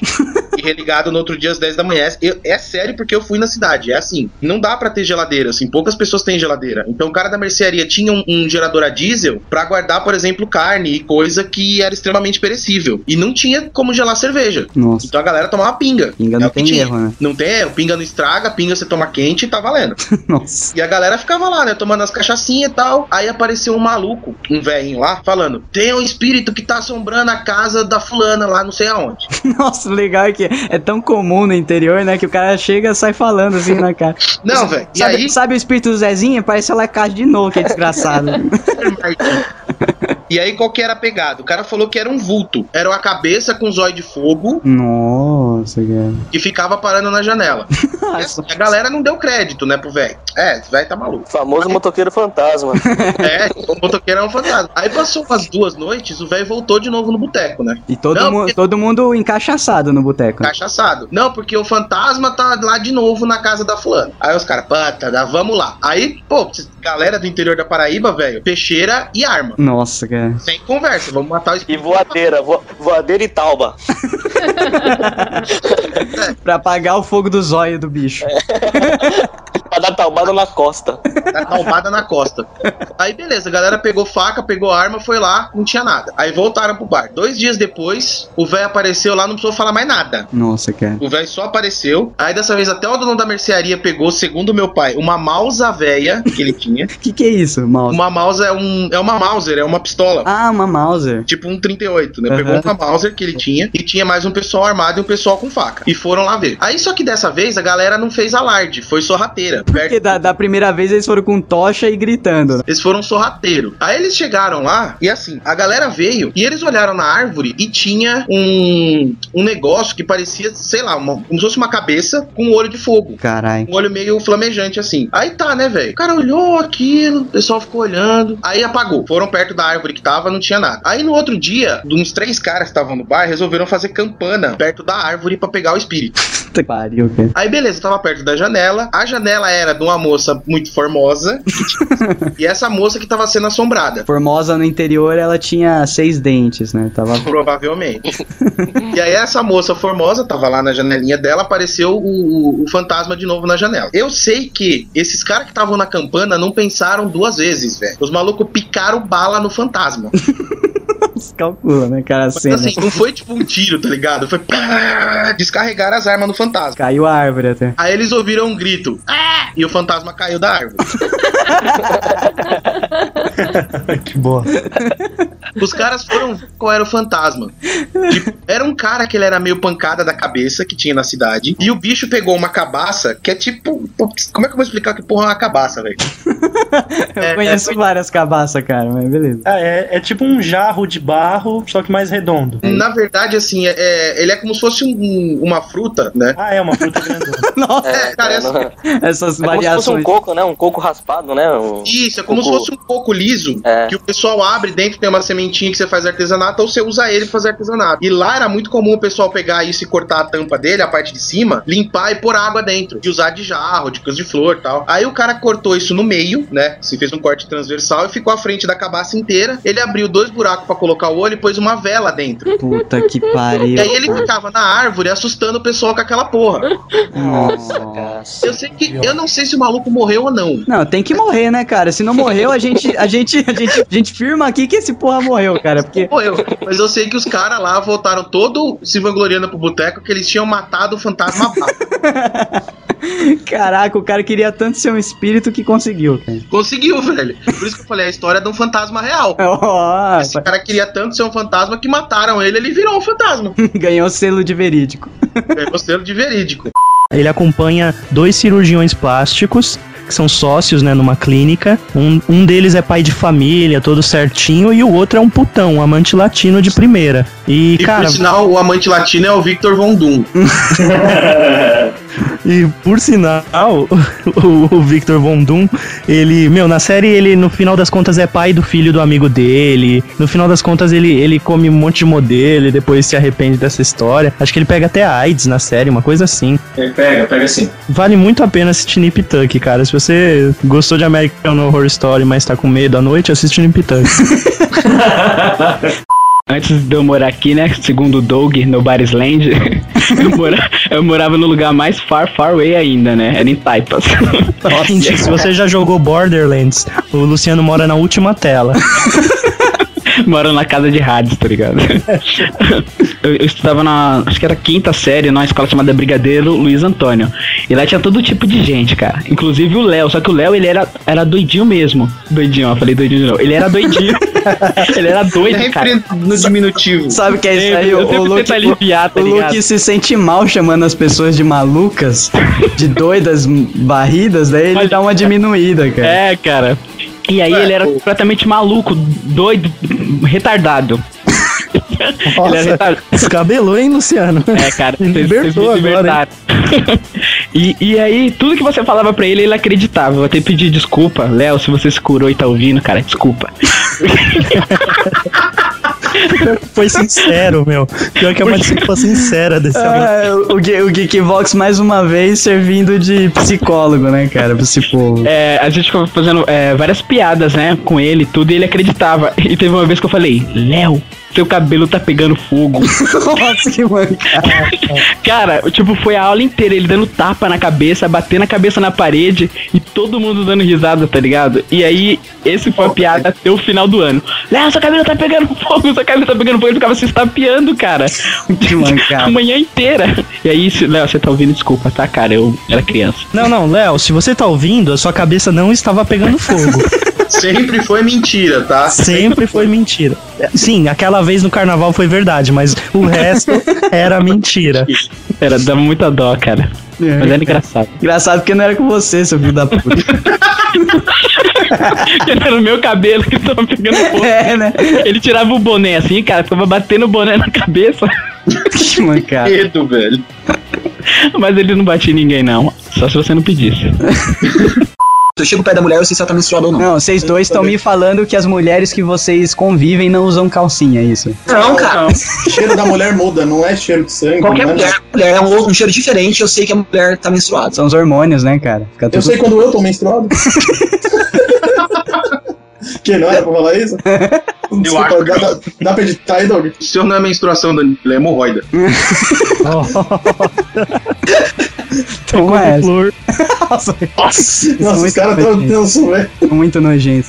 Né, vamos citar os reis aqui, né, que dão título ao, ao livro, A Fúria dos Reis. Um dos reis é o Henry, que tá ali, né, com a- o maior exército. É, o Stannis, que por direito o trono é dele, né, porque ele é o irmão mais velho do Robert. Por direito, o trono é dele. É, mas é só, só é por direito não. porque o moleque é bastardo. né? Isso, O exatamente. direito seria dos filhos do Rob. É, só que como todo mundo sabe que o que o Joffrey e, e a, a- a- os outros filhinhos mais novos lá que eu esqueci o nome são bastardinhos, daí tipo ele basicamente é é um direito ético que o Stannis tem, vamos dizer assim. Então, então, mas na verdade o, tem aquele. Eu esqueci o nome do, do- do- da personagem que foge com a área. Que Sim, teria o único filho direito. vivo, verdadeiro. E- Ah, sim. Então, mas os outros, ah, os, os irmãos do Joffrey lá, os filhos da, Cer da Cersei, eu não sei se eles são bastardos. Pelo que eu sei, só o Joffrey era. Não, são todos loirinhos, cara. A tem a Mircela, não é? Cara, são É, todos loiros e nenhum é gordo.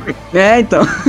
Então, antes de morrer, fala: a semente é forte, lembra? É. Porque todos, todos os Baratheon têm cabelo escuro. É, então, não, são tu- tudo bastardinho, tudo filho do regicida, cara. E o Stannis, então, se sente no direito de, de pegar o trono pra ele. Do outro lado do mar estreito tem a Calice, né? Que é mais por direito ainda é dela, só que ela tá esquecida do tabuleiro. E fora isso, quem mais? Tem o Robin, que é o rei do norte. Tá... É, mas o Rob não quer o trono de ferro. É, ele não quer, ele só quer a cabeça de uma galera que tá sentada lá. Então, mas ele mesmo não querendo o trono de ferro, ele quer deixar o norte como um reino à parte, né? É, é, porque ele tá cansado de ser enchido o saco, né, cara? Porque basicamente os Stark vivem muito bem isolados do jeito que eles vivem lá, né? E esse- o pessoal da, de Westeros em geral, assim, tá sempre causando. E os Stark querendo ficar lá embaixo dos cobertorzinhos deles e rezando pra árvorezinha deles e nunca conseguem, pelo jeito. Cara, me veio uma dúvida. Seriam os É, Starks gaúchos separatistas?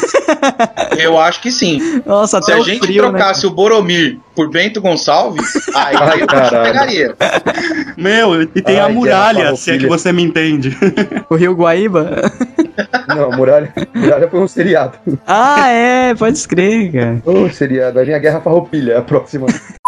Qual que é o mais importante pra se fazer primeiro, depois que você se vê numa situação dessa? Você está sozinho, sei lá, numa selva fechada, na Amazônia, que seja. É, o que, que é mais importante? A- achar comida ou fazer um abrigo, fazer fogo? Acho que a água tem um fator principal aí, cara, porque, se eu não me engano, você morre depois, acho que de sete dias sem beber água e sem comer você fica um mês quase, tá ligado? É, mas Acho cara, é mas na selva fechada é muito fácil você achar água. cara. Nem tanto, eu nem tanto. Ah, É, sempre chove, cara, sempre chove. Ah, Não, meu querido Padawan, quanto tempo não chove em São Paulo, por exemplo? Mas eu tô falando na selva, velho, porque tem rio, rio faz no. Ah, não, mas vamos, vamos trazer pro lado um pouco mais real, tipo, Ah, tá. interior paulista, vai. Ah, tá, é. Aí... Tipo, você foi pra São Carlos e caiu na besteira de fazer trilha com aquele seu amigo bêbado. Não, é o tipo de cagada que um ouvinte do Geekbox pode fazer. É. Ouvinte, não aceite esse tipo de convite. Uma, ele pode ser gay. Outra, ele está te levando pro mato sem explicar muito bem o porquê. Já começa a sobrevivência daí, já, né? Mas vamos deixar os zumbis ah, e as vários tipos de zumbi de lado e vamos falar de verdade mesmo sobre o The Walking Dead. Certo. Zumbi mesmo a gente vai deixar pra outro Geekvox. Geekvox, Geekvox, Geekvox. Fale isso três vezes que a gente se conjura no seu lado tomando cerveja. Falar de alienígena, né? A gente fica naquele meio termo entre a realidade e a ficção, né? Ah, parou. Que realidade, velho. Peraí, Não, não, não. Pera, pera, tem realidade nisso sim. Tem sim, cara. Somos bilhões de planetas nesse universo. É muita paldurecência achar que só tem agente de vida inteligente. Não, não é nem isso, tô falando. Não tem nem agente de vida inteligente, esse é o problema. Não, mas fa- falando de é, visitas de raças extraterrestres, né? Quando se fala extraterrestre, então quer dizer que é galera que veio pra Terra, pelo menos, veio de fora pra Terra. Não tem aquela, aquelas desenhos que a galera encontra da- do pessoal da antiguidade que retrata seres como se fossem alienígenas? Cara, outro dia eu abri um paintbrush e tinha um desenho lá rabiscado. Então podia ser de um alienígena, cara.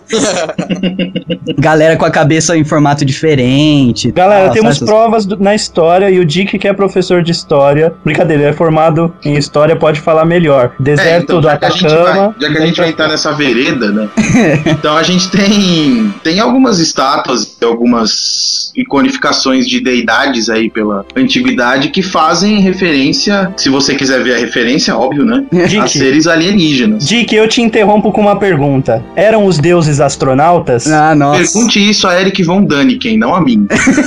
Cara, esse é o livro barra documentário mais brisa e mais legal que qualquer geek pode ler. É, mas é, é daí que eu tô puxando isso mesmo, né? Porque tem muitas coisas que a, a história não desvendou ainda, né? Como sendo de pessoas daqui da Terra, né? Tem muito. Até conhecimentos de, de civilizações antigas. Muita, muitas pessoas acham que vieram de extraterrestres, né? Implantado ou Cara, passado de bom grado. alguma coisa It's known, it's known. Quem assistiu Stargate sabe que o povo do Egito é todo baseado no Stargate, cara. Então, Maroto, se eu te disser que tem uma lenda suméria que é pior. Caraca. É, se você Peraí, é- sumérios são mais ou menos da mesma época, ali daquela região da, da Mesopotâmia, ali, não, onde seria o Iraque hoje em dia, né? Sim. E tem uma lenda dos, dos sumérios que são os Anunnaki. Vocês devem ter ouvido falar, se vocês são fã do Von Däniken, ele adora falar desses caras. Sim, é uma das mais famosas. Numa briga entre o Coringa do Jack Nixon e o Coringa do Heath Ledger, quem ganharia? Óbvio que o Heath Ledger já perdeu. Eu não sei quem ganharia, mas eu pegaria os dois. Ledger ganharia. Heath Ledger já perdeu, já morreu, porra. Ai, coitado. Mas um motivo pra ele ganhar. Bom, o Jack Nicholson também tá quase lá, né? Tá com o pezinho na cova também, né? Não vamos difa- difamar os mortos, nem os que estão com o É. pezinho na cova, porque senão é capaz da- de cair um raio aqui e acabar com essa gravação, então. Todos amaldiçoados. Quer rezar um Pai Nosso? Vamos dar as mãos, vai. Coloca a mãozinha aí na janelinha do Skype. Tá, vamos lá. O cara que vai fazer demonstração de maquiagem. Tipo, ele pega a- aquela tia mais zoada que tá na loja, que é a que se oferece, o cara maquiar ela, velho. Aí ele vai, passa meia dúzia de produto na cara da mulher e desiste, porque, tipo, não vai dar jeito, sabe? A, a- a- a vontade dele era de bater com a marreta nela pra ver se melhorava, mas não tem condição. E aí a véia sai e ela fica rodeando o cara, que é pra ele maquiar ela mais. Que é pra ele terminar, né? Porque a velha ela sai com, com cílio postiço só de um lado, delineador só no olho do outro lado. E uma, uma porradinha de blush numa das bochechas. A velha sai parecendo um monstro. E o Maroto sabe o nome de todas É as isso que eu ia falar, o Maroto tá sabendo, cara. Que Porra, é É, casa é foda, Pô, cara. eu sou casado, pô. Cara, Ô, pô, Maroto, explica pra galera o que é um Curvex. Pô, isso aí é pra deixar o cílio mais atraente, né, cara? Atraente, quem fala atraente? Bom, o Naruto, pra quem não sabe, então, é um ninja amarelo que tem uma raposa selada dentro dele, é isso? Não é bem assim. né? É um ninja laranja. Eu gostei da sua Olha, descrição do, do depois Sessão da Tarde. Me deu vontade de assistir Naruto agora. Nossa. Senhor. Caraca, esse é o Geekvox mais curto da história. Vamos acabar aqui. Vamos falar sobre Naruto. É um ninja amarelo com uma raposa dentro. Acabou. Pronto. Não, mas sério, foi criado pelo Masashi Kishimoto e, meu, é muito antigo, né, cara? É de 99 e foi publicado naquela revistinha que publica tudo que a gente gosta até hoje. Foi publicado... Jump. Shonen Jump. É, É. publicado primeiro lá, né, É que hoje em dia, 99 já é muito antigo, né? É um absurdo isso. cara? Na minha época, 80 era muito antigo, agora 99 já é antiguíssimo. Mas ainda 80 mais... porque você estava em 90. É. Para nossos ouvintes, cara, 99 já é pré-história já, cara. Tem ouvinte de Manda vocês que nasceu em 2000, cara. Pior que é, cara. Deixa a geração Neym- pós-Neymar em paz. Já evoluiu pra pós-Neymar, né? Aqui é o Fábio Zonato, Geekvoxer de carteirinha. E, meu, pra mim o Geekvox é o podcast mais nerd, mais informativo e mais esmiolado que você vai encontrar na internet. Você tem que continuar acompanhando o trabalho do Maroto e do Doug, porque os caras mandam muito bem. É isso aí, valeu! E essa abertura em formato de filme, hein?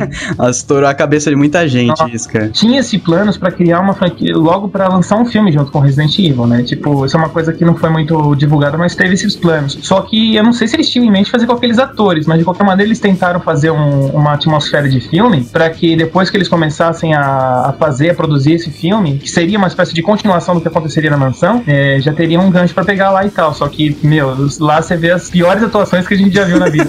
O Wesker, né? Captain Horrível. Wesker. Não, o Wesker, não- o Wesker é, é ruim, só que o cara que faz o Joseph, né, que é o cara que morre no início lá, que os cachorros Uhum. matam, meu, é, é- é- eu, eu, eu me mato de dar risada toda vez que eu vejo aquele vídeo só por causa dele, cara. É muito ruim, cara. Parece, meu, série, série de terceira, de terceira categoria lá dos Estados Unidos, né? Aquele ponto clássico, isso daí eu acho que todo, todo ouvinte tem que sair correndo agora no YouTube e pre- pegar essa, essa abertura pra pegar, meu, essa interpretação shakespeariana do, do ator que faz o Chris, quando o helicóptero vai embora, vai, o helicóptero do Brad foge, né? Ele ergue o braço assim no ar, com um punho cerrado e grita: Não!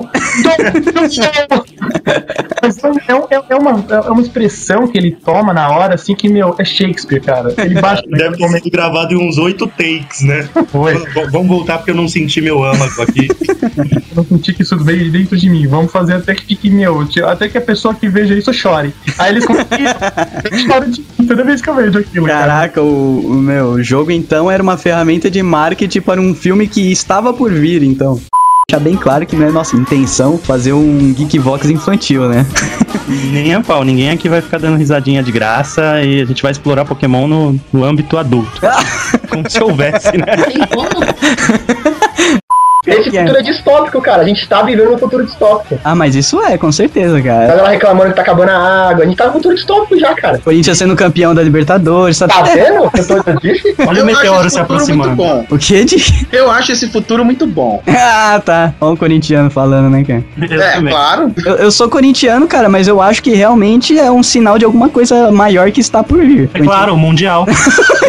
Boa, Marotinho. Não, eu acho que o Dick deve falar no mínimo 10 sinônimos pra vagina. Então vamos lá. Periquita, Chiranha, Lagoa, é, Chibio. Não, o viu é outra coisa. Não, não. A sua ideia é que é errada. O Chibio é na frente. Atrás é Butico. Atrás, velho. Butico. Atrás é Butico. Na frente é Chibio. Discussões que não vão entrar no ar. Coisa boa. Danada. Perseguida. Cachepreia. Perseguida. Riso invertido do Coringa.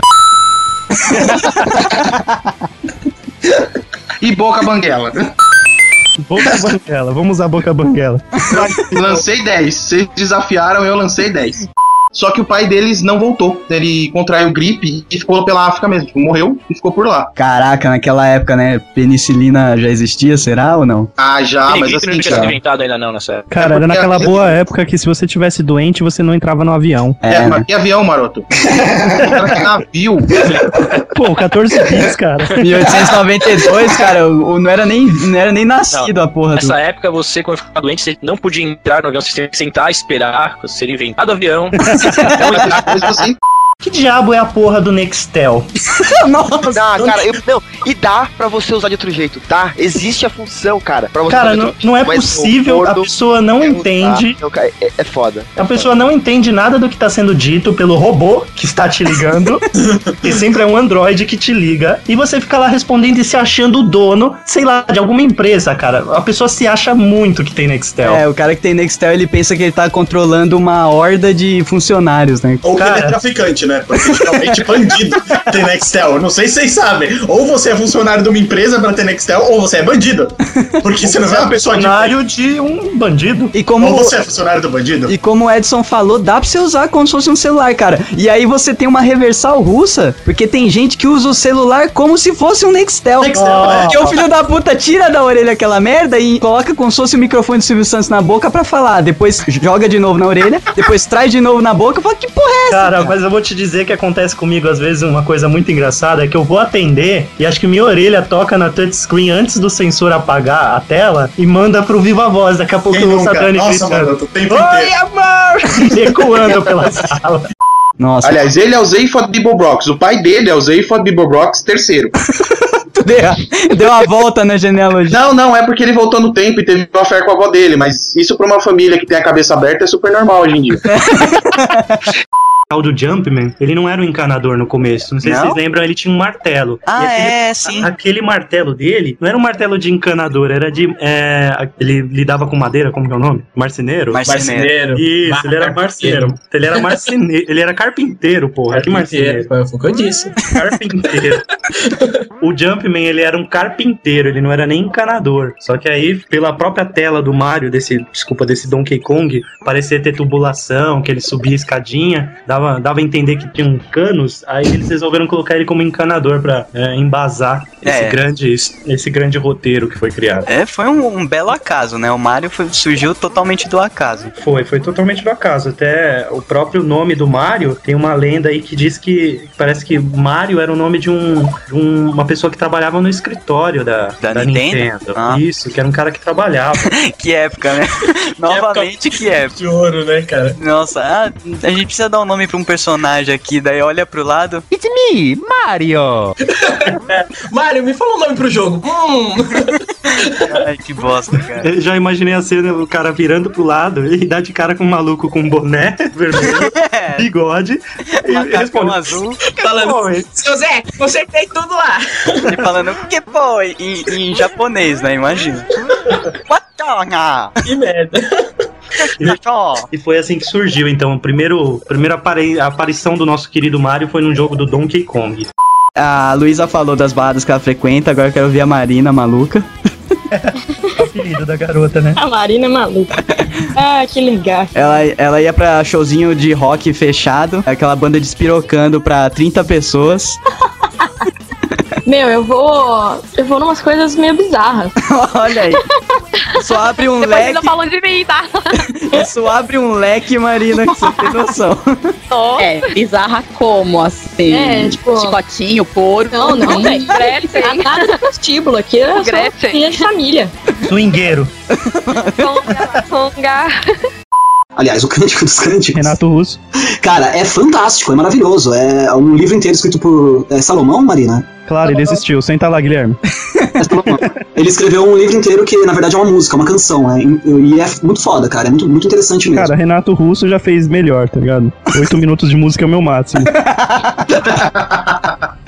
Então podemos, senhores? Podemos. Cara, a gente vai avacalhar a sua história até o fim, né? Depois reclama que demora. Até você citar aquela passagem tão bonita na criação da Terra-média que, que dizia Our whole universe was in a hot dense state. Segue aí, vai.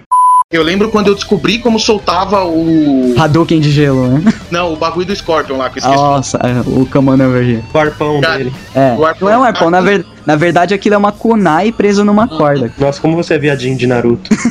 Não, mas pior que é, aquilo é uma kunai presa numa corda. É, Porra, ele mas é... eu chamo de arpão. é, Ele é ninja, cara, ele não é um pescador, caralho. Ah, mas vocês dois foram muito Naruto boys. Na nossa época eu duvido que vocês viraram e falaram, nossa, legal esse personagem com uma kunai presa numa Não, corrente. cara, na, na época, na época era só cordinha. É, jogar cordinha. É, Nossa, e para de jogar cordinha era a frase mais ouvida no fliperama. não vale, é, não vale jogar cordinha.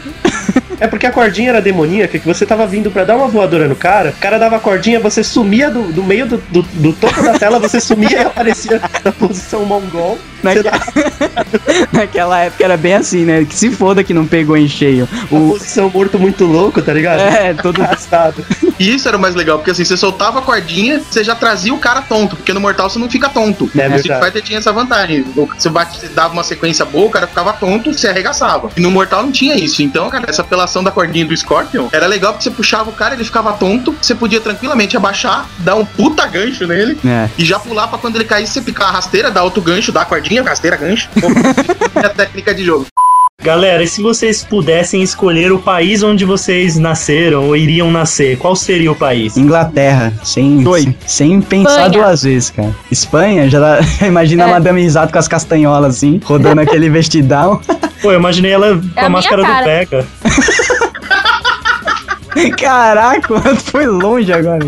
O Vega que é um Fred Krueger viadinho, né? Nossa, cara, mas o, Vega é espanhol? Ele é? É, é sim. Não, ele só morava na Espanha. Não, eu não lembro, cara, mas porra, que referência, Pô, parabéns. como você mano. não lembra? Eu, quando fala pra mim Mapa Mundi, eu já imagino o Mapa Mundi de Street Fighter 2, com o aviãozinho indo pro lado e pro outro. Ah, e o Blanca no Brasil, né? Sim, claro. Ó, o melhor representante do Brasil é o Blanca. Cara, Inglaterra na hora, porque lá, meu, tem a- uma das melhores. As músicas são fodas, é, os livros são os melhores que eu os mais gosto, principalmente o humor inglês é o que eu mais gosto, cara. Pô, você tem Monty Python, Terry Pratchett, é, Douglas Adams, Mr. Bean, tudo no mesmo, na mesma porra de país, E cara. Bernard Cornwell. E Cornwell, cara, você não precisa de mais nada. E a JK Rowling? E fechou. E o Tolkien. e Doctor Who, caralho. Ah, o Tolkien é de lá também? Sei que ele também é inglês. Sei que ele era sueco, alguma coisa desse Não. tipo, sabe? E Doctor Who também, velho. Porra, velho, as melhores coisas são, são de lá. Pô, e Lily Allen, aqueles que acabam com o programa.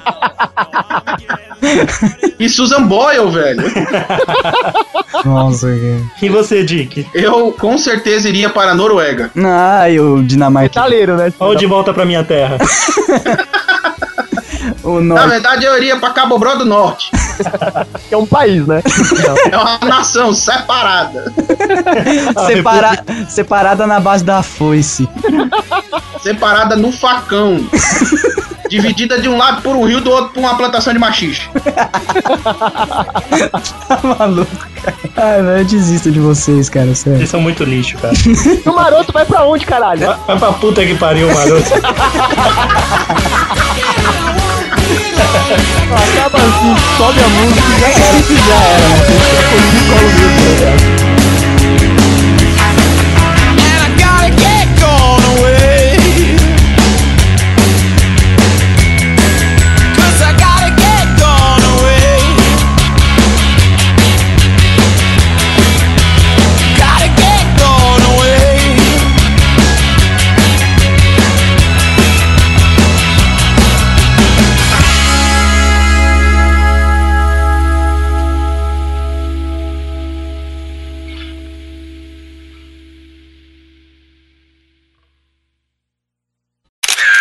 Olá, pessoal, aqui é a Flá Sobral. E eu, a Dani Marotinha. As primeiras damas do Geek Vox. Grande merda, Flá. Eu espero que não tenham segundas damas, né? Bom, eu assim espero. Vamos lá. Enfim, são reservados muito tempo desses geeks para produzirem para vocês um conteúdo com qualidade, relevância e ainda divertido. Aproveitem com seus amigos os podcasts, divulguem e você tem mais alguma coisa pra falar, Marotinha? Miau, é isso aí. Chupa a sociedade. Compre na Geektrine, compre na Geektrine, compre na Geektrine. Dani Marotinha, o que o Geekbox fará amanhã à noite? A mesma coisa que fazem todas as noites com a Sobral: tentar dominar o mundo. Jesus, eu tô com medo desse áudio também. Fala aí! Olá, pessoal, aqui é a Flá Sobral. Eu não sou mais ninguém depois disso.